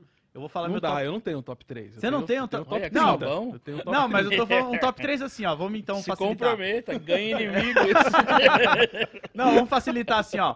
Um top 3 de quando você vê o som desses três juntos, você para pra ouvir, independente do que você tá fazendo. Tá. Melhora. Não quer dizer Rap que eles nacional. são. É, do rap, não quer dizer que eles são o, o melhor. Tá, eu vou responder opinião. a sua pergunta, mas vou ir por um outro lado. Eu Certo. tenho as minhas três músicas prediletas de rap nacional. Boa, as músicas boa. que quando tocam assim, fazem parte da minha vida, Boa. me balançam. Até hoje eu ouço como se eu estivesse ouvindo desde a primeira vez que eu ouvi. Fórmula Mágica da Paz do Racionais. Cara, caraca, eu vou até olhar. Roubou a sua? Roubei de novo? Eu choro ouvindo essa música, cara. Sempre que toca. Ela é minha música preferida, Cara, cara. eu até escrevi um texto recentemente sobre essa música, Nessa tentando revista entender a cabeça uma- do Brau quando ele Nessa tava revista escrevendo. aí tem a foto do Pulga, que abre essa música. Que Caralho. fala aquele, eu comecei a usar, ah, esqueci dos problemas. Não, Ah, essa essa é daí é Mágico de Oz. Ah, Mágico de Oz. é A. Fórmula Mágica é aquela que A ele- Fórmula Mágica é a do... É, eu que ele fala do procurar, bar. sei que é, vão encontrar. do eu até escrevi um texto sobre essa música tentando, recentemente, lá tantos anos depois, tentando entender a mente do Brau na, na composição, né? Esse texto tá, tá no meu Twitter, ó, tá, tá, Vou procurar. pega lá. É, mas Fórmula Mágica da Paz, H. Aço DMN. Porra. Essa música, quando eu ouvi, tocava pra é caramba foda, no espaço mano. rap Sim. lá, cara. Eu era moleque que na é escola, fácil. você com Sei que várias, A não é vários capinha, a capinha do CD de quadrinhos. Sim, com um personagem Sim, azul. Sim, sim. Elief que tá morando na gringa agora aí, Sim. né? Salve pro Elief. LF. Cara, o DMN é, DMN é- Os caras são professores, assim, Pra né? caralho. E o Só Deus Pode Me Julgar do MV Bill. São as três músicas Foda. assim que tocam e me tocam, sabe? Então, partindo por essa ideia, tá? Eu coloco esse. se- Como você perguntou, se os três estivessem juntos fazendo ali, Caralho, seria isso, né? Seria esse Big Caralho. Tree aí, né? Mas é. E, e ainda voltando a falar do Tuz, eu lembro uma, uma, uma parada do MV Bill muito foda, que ele falou sobre essa música. Ele ganhou uma vez com essa música de música do música do, uma música do rap, né? Melhor música de rap. Foi a Só Deus Pode Me Julgar, do disco Declaração de Guerra. E ele, quando ele foi falar, ele foi receber o prêmio, ele foi dar o depoimento, ele falou assim, falou assim eu demorei oito meses Caralho. escrever essa música. Isso porque eu pegava todo dia pra escrever, né? E ela é uma música tão intensa, né? Ela é tão, ela é, é tão crua, né? No sentido de, das palavras que ele joga, da maneira que ele joga Sim. ali, né? E essa coisa, mantenho minha cabeça Sim, em pé, fale o que quiser, pode vir, que já é. E o beat do DJ Rafa. Sim. DJ Rafa, monstro. De Brasília. Monstro de Brasília. É louco, né? Então, assim, é uma música forte que você ouve, você ouve até hoje. Então, até quando sair daqui, eu vou. Já vai fone. ouvindo. E aí você fecha a cara, bicho. Aí você vai que vai. E você demais. Nada te abala, né, cara? Eu, eu sei como sair dessa. Ah. Olha aí, cada um, Buba, tá tentando dar uma fugida aí, ó. Pra mim, os grandes, eu vou falar aqui, ó. Sabotagem, Dinadi e Mano Brown. Boa, boa, boa, boa. Boa, Boa, boa. mandou bem, mandou bem. É, que eu Cara. acho que assim, é os caras. O- Eu queria contar uma coisa de sabotagem que eu lembrei aqui. Nesse dia ele falou assim, mano, tô fazendo a música pro Manieri, agora eu vou ganhar dinheiro. e aí ele começou a cantar, meu amor, não sei o que, uma música foda, uma letra, assim, que ele tava fazendo pro Maurício Manieri, que eu acho que ele nem chegou a entregar pra ele, assim. Mas era uma música totalmente romântica, toda cantada, Caralho, assim. cara. Não tinha rima, não tinha nada, tá ligado? Caralho, o cara, ele real... Pô, ele tem a cabeça de nego, que ele canta um, um pagodinho ali. Sim, sim. Ele teve aquele som com Sepultura, né? Ele tava no rock. Ele tem um com o Benegão também, que é o Dorobô, que é uma vibe Uhum. totalmente Eu, diferente. eu vejo também. assim, o, o criolo era isso. É, conseguiu ser isso, assim. Era o cara que tinha. Pera aí que deu... Pronto. Meu, estou- Primeira vez que a gente estoura o timer do negócio, hein? Chamar muito logo a assunto. gente. Caraca, cara. A culpa não é nossa. Não mandei chamar a gente. Mas eu gosto muito desse rolê que aconteceu com o criolo, que é- eu acho que o Elião tem esse perfil. Sim. Que é tipo o cara que é muito além do rap, e aí ele só grava rap. Uma hora ele se solta e grava outras coisas e fica genial. Pô, o Elião, você viu um pouco disso naquele álbum que ele fez junto com a Negra ali, que é só os dois, esqueci o nome agora. Que é ele e a Guerreiro Negra ali. Guerreira. Guerreiro E tem a Guerreira. folha, a folha voa no Folha álbum, Voa. que é foda. Eu- mano, era. Era drum bass, meio bossa nova. No- novo pra aquela época, né? Muito novo, diferente pra muito aquela diferente pra aquela época, coisa que ele nunca seguiu. E eu sei que ele é foda. Colava em Pirituba, o Elião tava naquela avenida lá embaixo das quadras, no, no bar de samba, com os caras tocando, cantando. Ele canta, tem refrão do Elião. E é- ele é não, foda. e não tem. E, mano, se o Elião Assim soltar um disco é. de samba é foda, sabe? É tipo isso. Esses, tem alguns caras que têm uma musicalidade muito. Muito foda e às vezes não explora, sabe? Tipo. O, o Criolo mesmo tava gravando aquelas músicas pra acabar Sim, a carreira, sim. assim, nem ele acreditava. Nem ele... tá é que o Criolo tá aí desde, a... desde 80, 89 ali, porque ele tá até no clipe do, do Sabota lá, Um Bom Lugar, tem um Criolo lá junto, sentado lá na... É, eu, tava aí nesse galera. dia também. Aí, ó. Pô, aonde ele não tava todos. Mano, eu, eu errei muito nesse dia que era. Eu acreditei que. Os caras falaram, não, o clipe vai começar às 10 da manhã. Eu fui 10 da manhã. Ah, Caiu no aí, conto. é, caiu no conto do rap. Não tinha começar ninguém, zero pessoas naquele lugar. Aí eu fui pro boteco, fomos tomar cerveja, aí chegou todo mundo. Foi Três gravar tarde, aquilo, né? é, foi gravar aquilo 4 da tarde, porque a luz tava acabando, cara. Mano. Pô, eu já caí num conto desse do clipe Comunista Rico do, Diomedes. do Diomedes. Você tá nesse dia ou Não, não? não tava. Eu, eu fui gravar... Pelo menos Já uma. parei, né? É. parei. Eu, fui, eu cheguei, acho que era tipo 6, 7 horas da tarde que o Boca, meu parceiro, me convidou pra fazer parte do clipe. E aí o clipe inteiro foi gravado dentro do bar. E só a única cena que eu nem apareço, mas eu tô lá é o Diomedes entrando no bar, eu tô numa mesa do lado sentado, mas a câmera nem me pegou. E aí eu tive que ficar até o final da gravação, porque se precisasse refazer alguma coisa, ia ter que fazer a cena do take dele entrando de novo. Então eles gra- Fica aí, Lodi, 6, 12 horas. Nossa, Não, cara, o eu- clipe e é aí o clipe tá lá, o clipe tá lá, mas eu nem apareço no Comunista Rico, mas eu, Eu- tô lá. Eu parei um pouco de fazer clipe um pouco por causa disso. É muito. É, é umas maratona física. Aí, ó. Já teve clipe que eu comecei 8 da manhã e terminou 8 da manhã do outro dia, assim. Caralho, é De, é, de gravar no centro, aí ia numa balada, aí gravava lá no Baixada do cê é Glicério. louco, mano. E tipo, porque clipe você sempre junta muita coisa pra você fazer só naquele dia. Não tem tipo amanhã. É, Sim. várias viagens. Orçamento é, para vou várias dormir viagens. e volto. Não tem. E aí eu, eu fiz uma pá de clipe, era não. meio cansativo mesmo. Não, mas eu aprendi, porque no Sobrou Silêncio do Rashid, eu ficava vendo pra onde a câmera tava e eu me posicionava assim, aí eu ficava ali de... Pra não perder É, essa... pra não perder, porque aí no Sobrou Silêncio vocês conseguem me achar umas 3, 4 vezes lá fácil. Eu, eu virava na câmera e falava, beleza, tá ali, deixa eu ficar aqui então fingindo aqui. Ó, eu nunca participei de clipe, então não vão me achar em videoclipes aí. Tem que, ó, vamos convidar o Marcinho pra participar dos clipes aí, hein, galera, do Rap Nacional. Pelo amor de Deus, hein. Eu já Ah. participei de disco, né? Com voz, mas de, de imagem. Caralho, que Eu tô no foda. último do Rashid, eu tô lá. Ah, pode falar isso aí? Pode. Eu não sabia. Então, pô, eu também Você não tô. sabia? Eu também tô. Não, você tá no Rashid, mas. Tô. Nesse, nesse- no tão real. É o tão real que eu tô.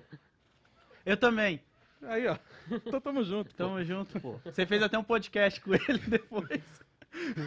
O que tá acontecendo aqui que eu não tô sabendo? O que, que não podia ser falado? É, eu também não, eu entendi também não podia- entendi. Mas é isso. Não podia que você alguma coisa. É, não, eu tô, porque eu fiz um, um projeto com o Rashid, onde a gente foi na Litera Rua gravar.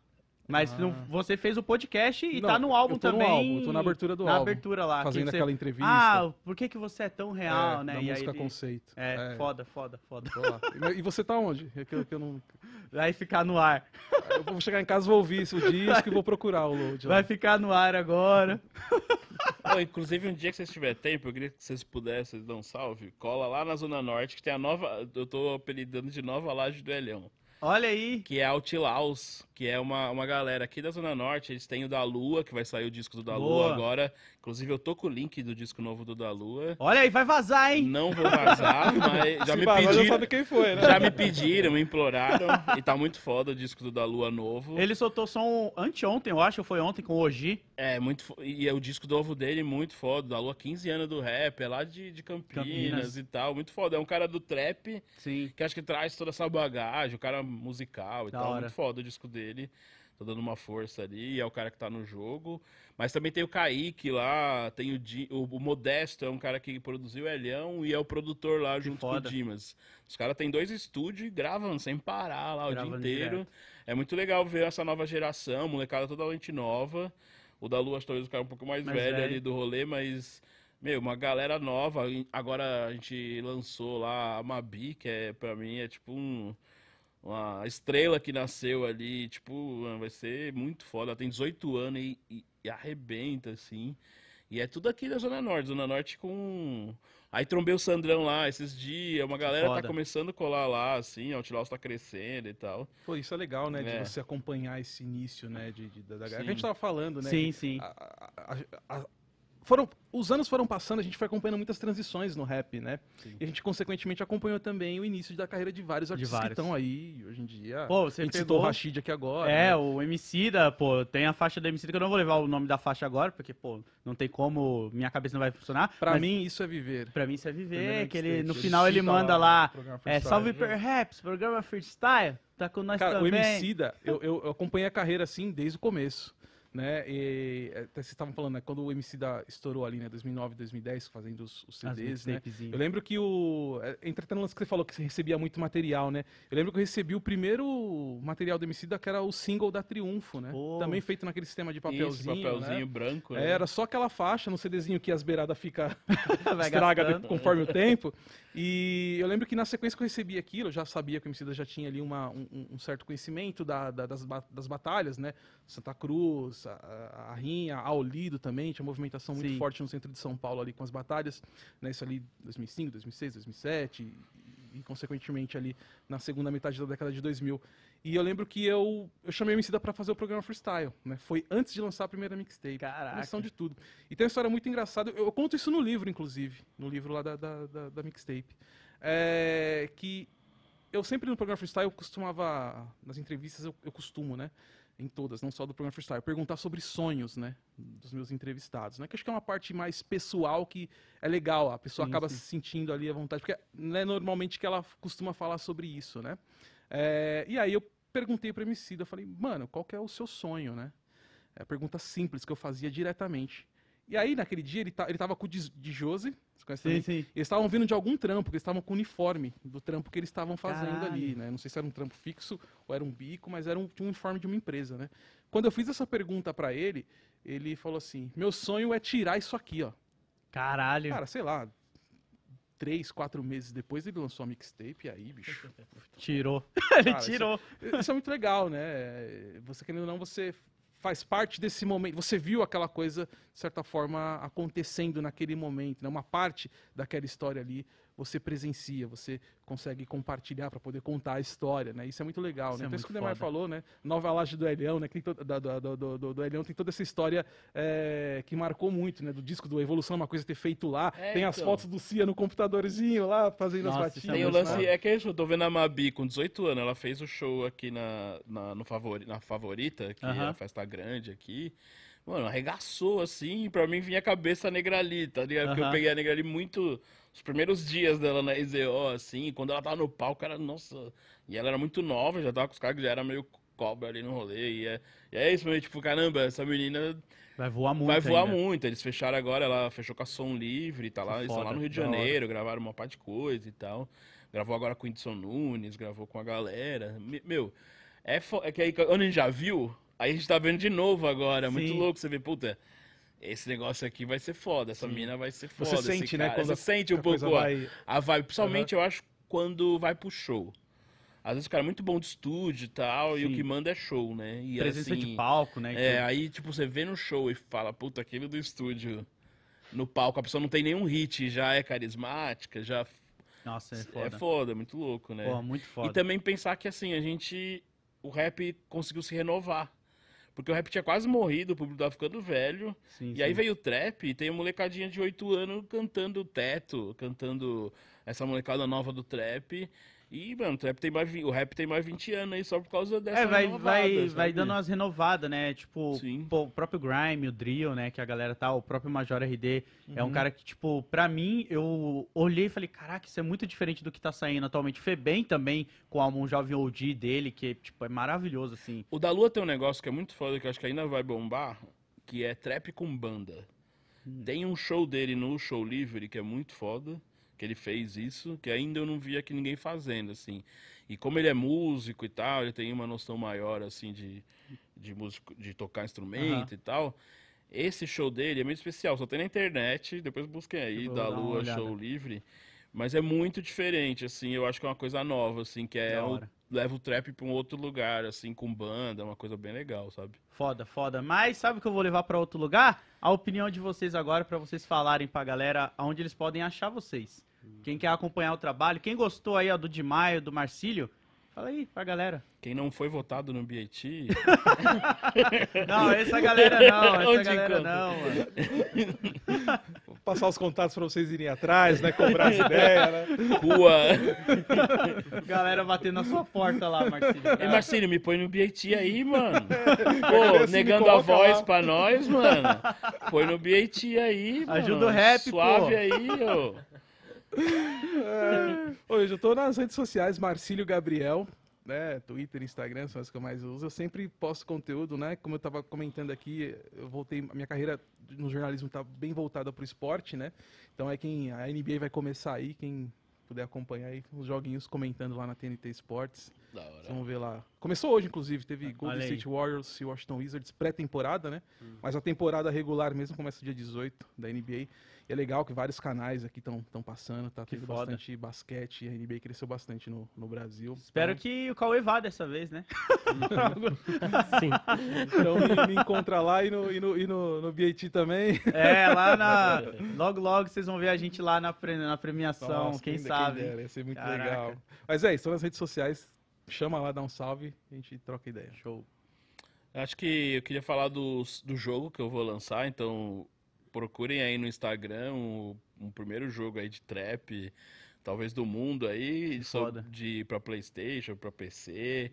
Foda. É, e aí tem a rede, as redes dele do, do jogo já, que é Sonho Trapstar. Então sigam lá Sonho Trapstar, mas também tem as minhas redes, o Alexandre de Maio, no TikTok Now. Me siga no TikTok Now, novo app.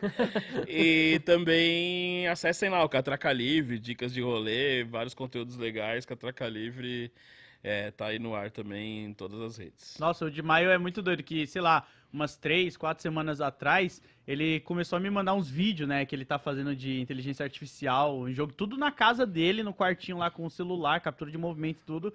E aí você vai ver o jogo, é tipo um GTA V, mano. As paradas, tá ligado? É bizarro, assim, a construção, o escaneamento, né, as paradas que tá fazendo. Vai lá, galera, ver, mano. Tá foda pra caralho. Vê lá, Sonho Trapstar. Sonho Trapstar, sonho de ser um Deixa eu Trapstar. só adicionar mais uma informação, eu também tô no Live Basketball BR comentando sobre NBA também, de segunda a sexta, 11 da manhã, Ó, caraca. no YouTube, Live Basketball BR, tô lá comentando também as rodadas, os jogos e, e tudo. Pô, tem que vir um aí hora. falar de NBA com o Cauê, que quando eu... Cauê, eu não Cauê, manjo Cauê nada. gosta, manja, vai ser É, da hora. Eu Resenha não com ele é manjo da hora. nada, só sei quem é o Abdul Jabbar por causa do Também filme do Bruce fraco de Lee. NBA. É. Vocês não são do rap? O rap é basquete, pô. Mas Ah, eu é- gosto só de basquete de rua. tá ligado? Eu só sei que o J. Cole tá lá agora jogando, né, no nosso parado. Nem sei se ainda tá. Ele... Ele chegou a fazer universitário, né? É, É. Jogar o college lá, mas não ingressou na NBA. Mas ele chegou a jogar numa liga, acho que. em- Não lembro qual país. Em algum país da África ele chegou a jogar uma liga profissional. Recentemente, inclusive. Você né? pegou a época que veio o, aqueles caras lá do Street? O? End One? Sim, End One. Inclusive tem no. no- na- na- pode falar o nome da Pode, plataforma? Pode? É, a Netflix tem um, tem um documentário lá. Meu, o One, End One. muito. O pessoal veio pra cá, no, que eles eram muito famosos nos Estados Unidos, e eles vieram pra cá no Ibirapuera. Você Sim, tava nesse dia? Tava, tava muito nesse dia. foda esse dia, mano. Caralho, cara. Tem um cara, o Professor, que era o, o, o Neymarzinho O cara, o deles, cara. é. E aí, tipo, os brasileiros, a gente tinha um cara aqui que era o Bauruzinho. Bauruzinho. Meu, é, é muito. Porque é um Deitou jeito nele. diferente de basquete. E aí tem o lance, tipo, o Bauruzinho deu uns dribles lá passando o pé na bola, de meio de futebol com basquete. O Bauruzinho saiu Meu, carregado do Foi Ibirapuera. muito genial, porque assim, não tinha como ganhar dos caras, né? Que é muita diferença de Sim, sim. nível e tal. Mas foi meio pegado, assim, foi muito. Foi um momento foda. muito foda. Você tava lá mim. também nesse dia? Tava, muito foda. Os dia. Meu irmão, meu irmão chegou a treinar, né, com os caras da Denver. Não chegou a jogar no time, chegou a fazer um treino. Um O treinamento. Latif chegou a jogar, O né? pessoal Foda. treinava no Ibirapuera, né? Ah, no o Ibirapuera. pessoal daqui. Meu irmão tentou, ele chegou a treinar também no, no Pinheiros, né, que é um clube aqui de, de São Paulo, mas aí ele virou DJ, né? Não seguiu a carreira de jogador. Foi usar a mão DJ. pra outra Tá parada. bom, tá, no DJ também tá dando Tá certo, ali tá tudo certo. ali. Pô, aí, pra vocês verem, ó, o programa de hoje a gente trouxe a galera que tá na história em vários níveis, né?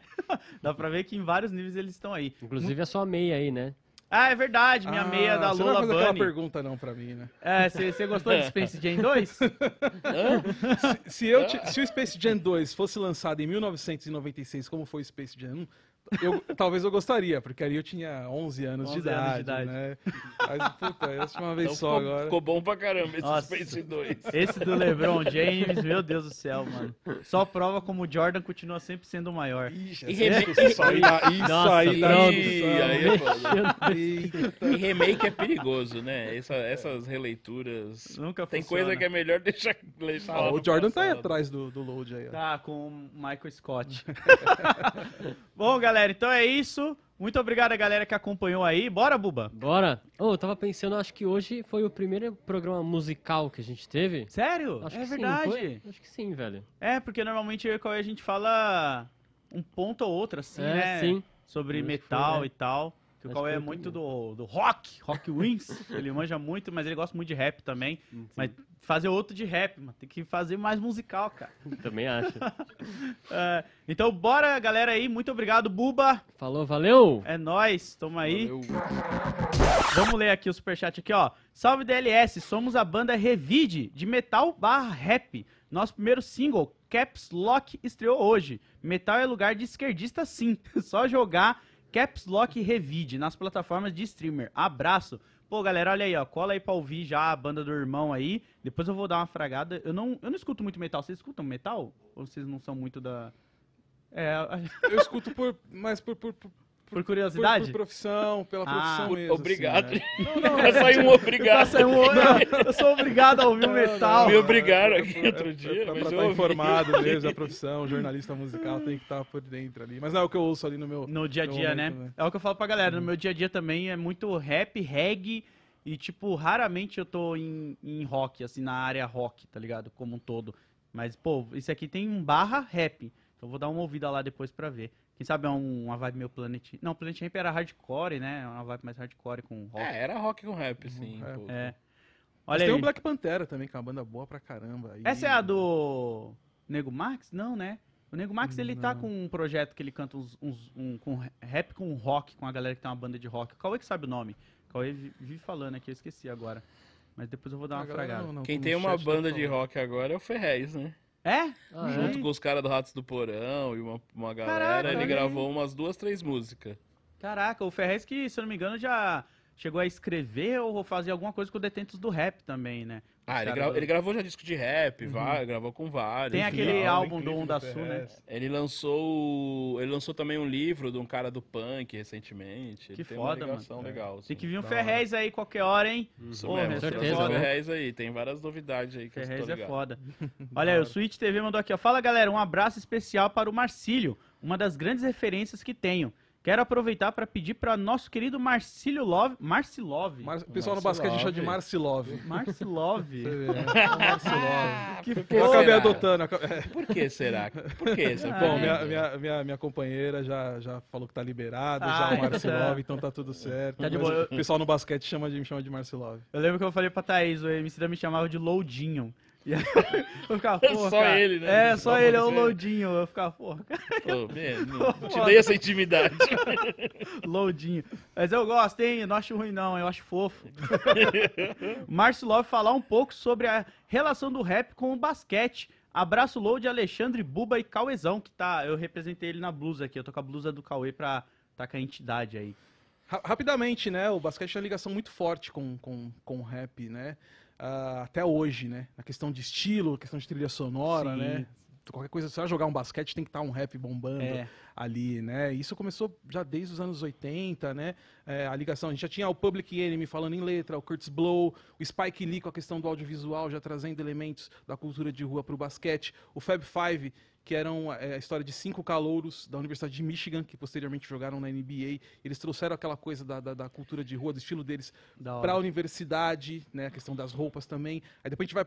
Isso foi ali no- na virada do 80 para 90, começo dos anos 90. Depois já tem um, um Dennis Rodman já com a questão mais do estilo. E aí já vem o Alan Iverson, que aí é o que é- todo mundo é hoje, usa hoje na questão Esse- de estilo de é música. ia e vários perguntar. rappers também, né? que Tem um jogador que, que ficou famoso por causa do lifestyle com o rap, assim, que ele quebrou uma regra. De... Alan lembro, Iverson. ele- Alan é ele, Iverson, né? né? Jogou muitos anos no Philadelphia 76ers, né? Que foi a equipe, a franquia que ele mais atuou, que chegou a uma final de, de NBA, né? Então ele quebrou todos os, os códigos de conduta, né? De Caraca. vestimenta, de estilo, de atitude, personalidade muito forte. Ele tinha que influenciou tudo que é hoje na questão Foda. de estilo dentro da NBA, né? Do cabelo, né? Das tranças, da- das rouponas, do- dos colares, né?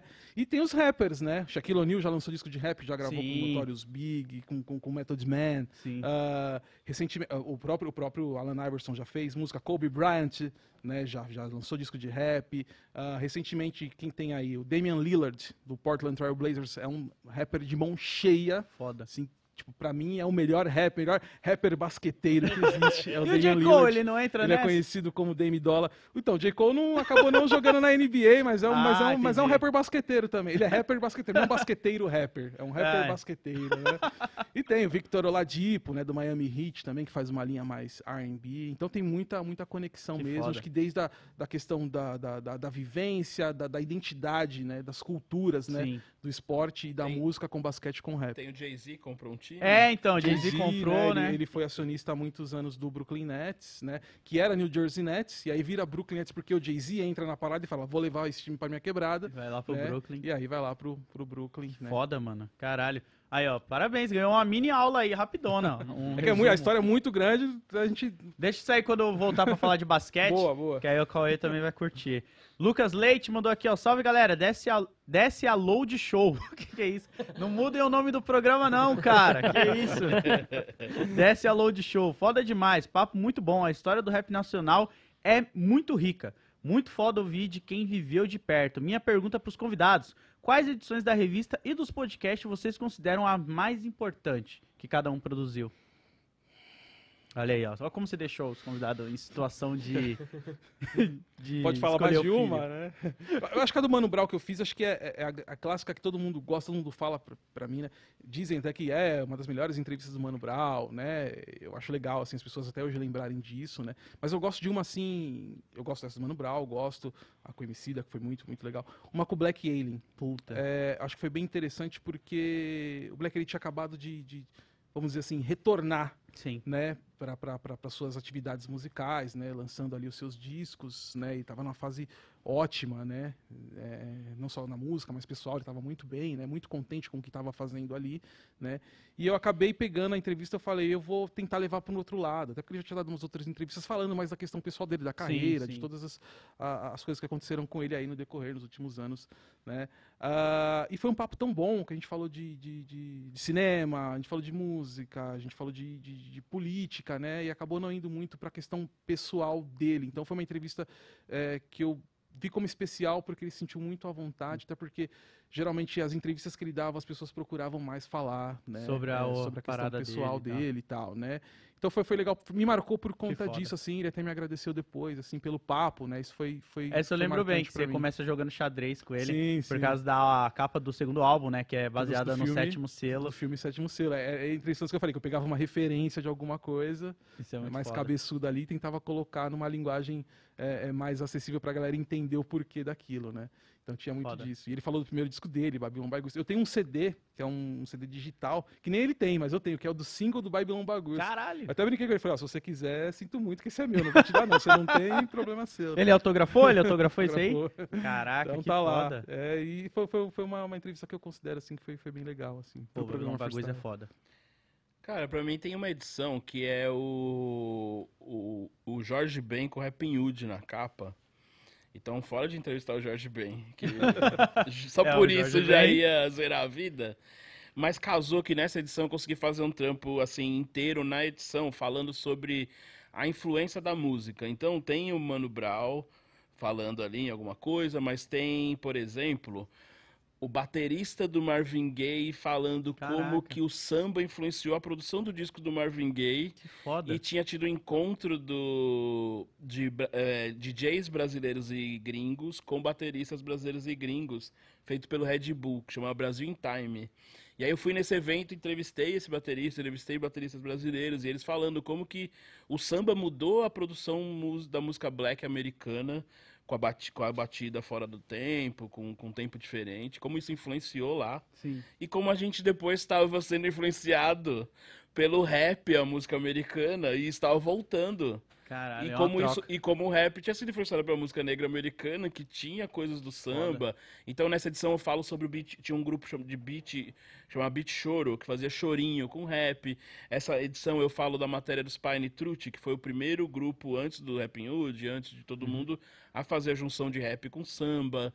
É, eu falo do lance do drum bass com rap. Aí eu entrevisto a África Bambata para falar sobre se o funk Caralho. é uma música do hip hop ou não. Então é uma edição que eu consegui fazer várias entrevistas meio falando sobre essas misturas de influência e tal.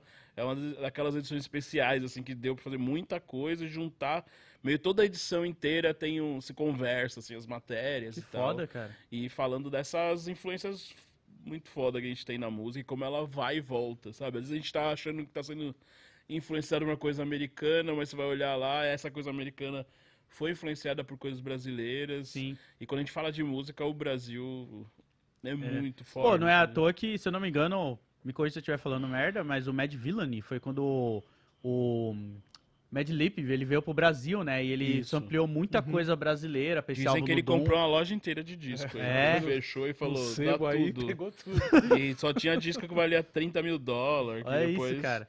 Tanto que tem mais disco brasileiro da Bossa Nova no Japão que no Brasil.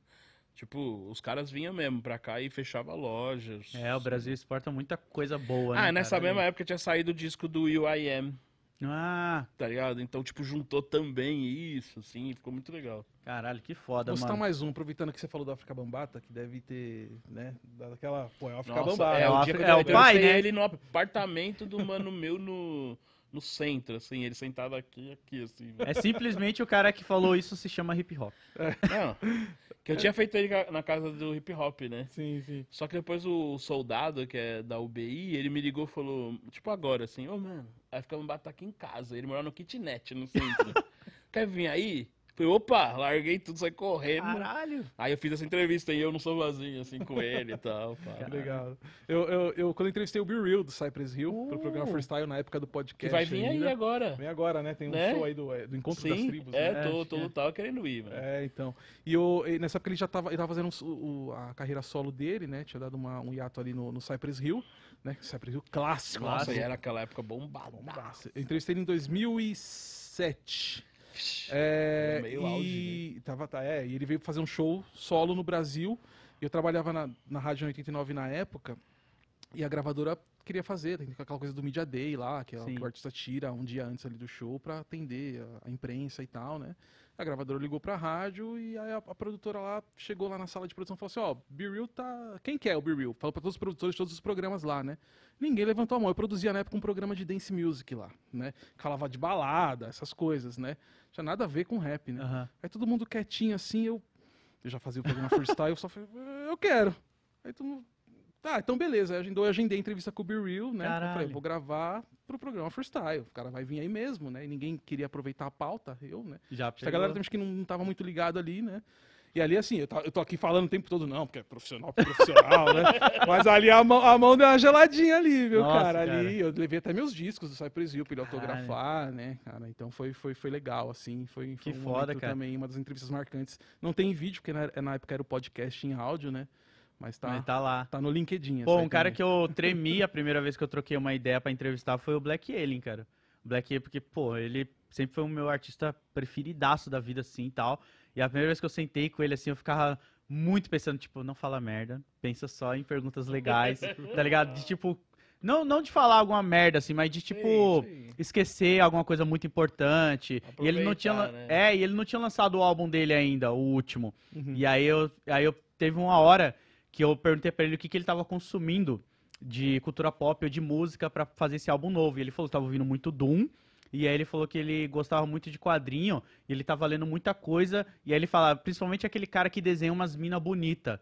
E aí eu olhei pra ele e falei, o Milo Manara? Filho Manara, né? Aí ele, isso. Aí nessa hora eu falei, nossa, já era. Matei a entrevista pra mim. Se ele não lembrou do nome de um quadrinista que eu acho foda, e eu consegui lembrar, e ele viu que, tipo, a gente tá no mesmo nível, pelo menos nesse universinho aqui, eu já tô Ah, feliz. isso que é legal, né? Quando você troca essa ideia, você tem essa troca com, com, com o entrevistado, né? E, e batem as coisas, né?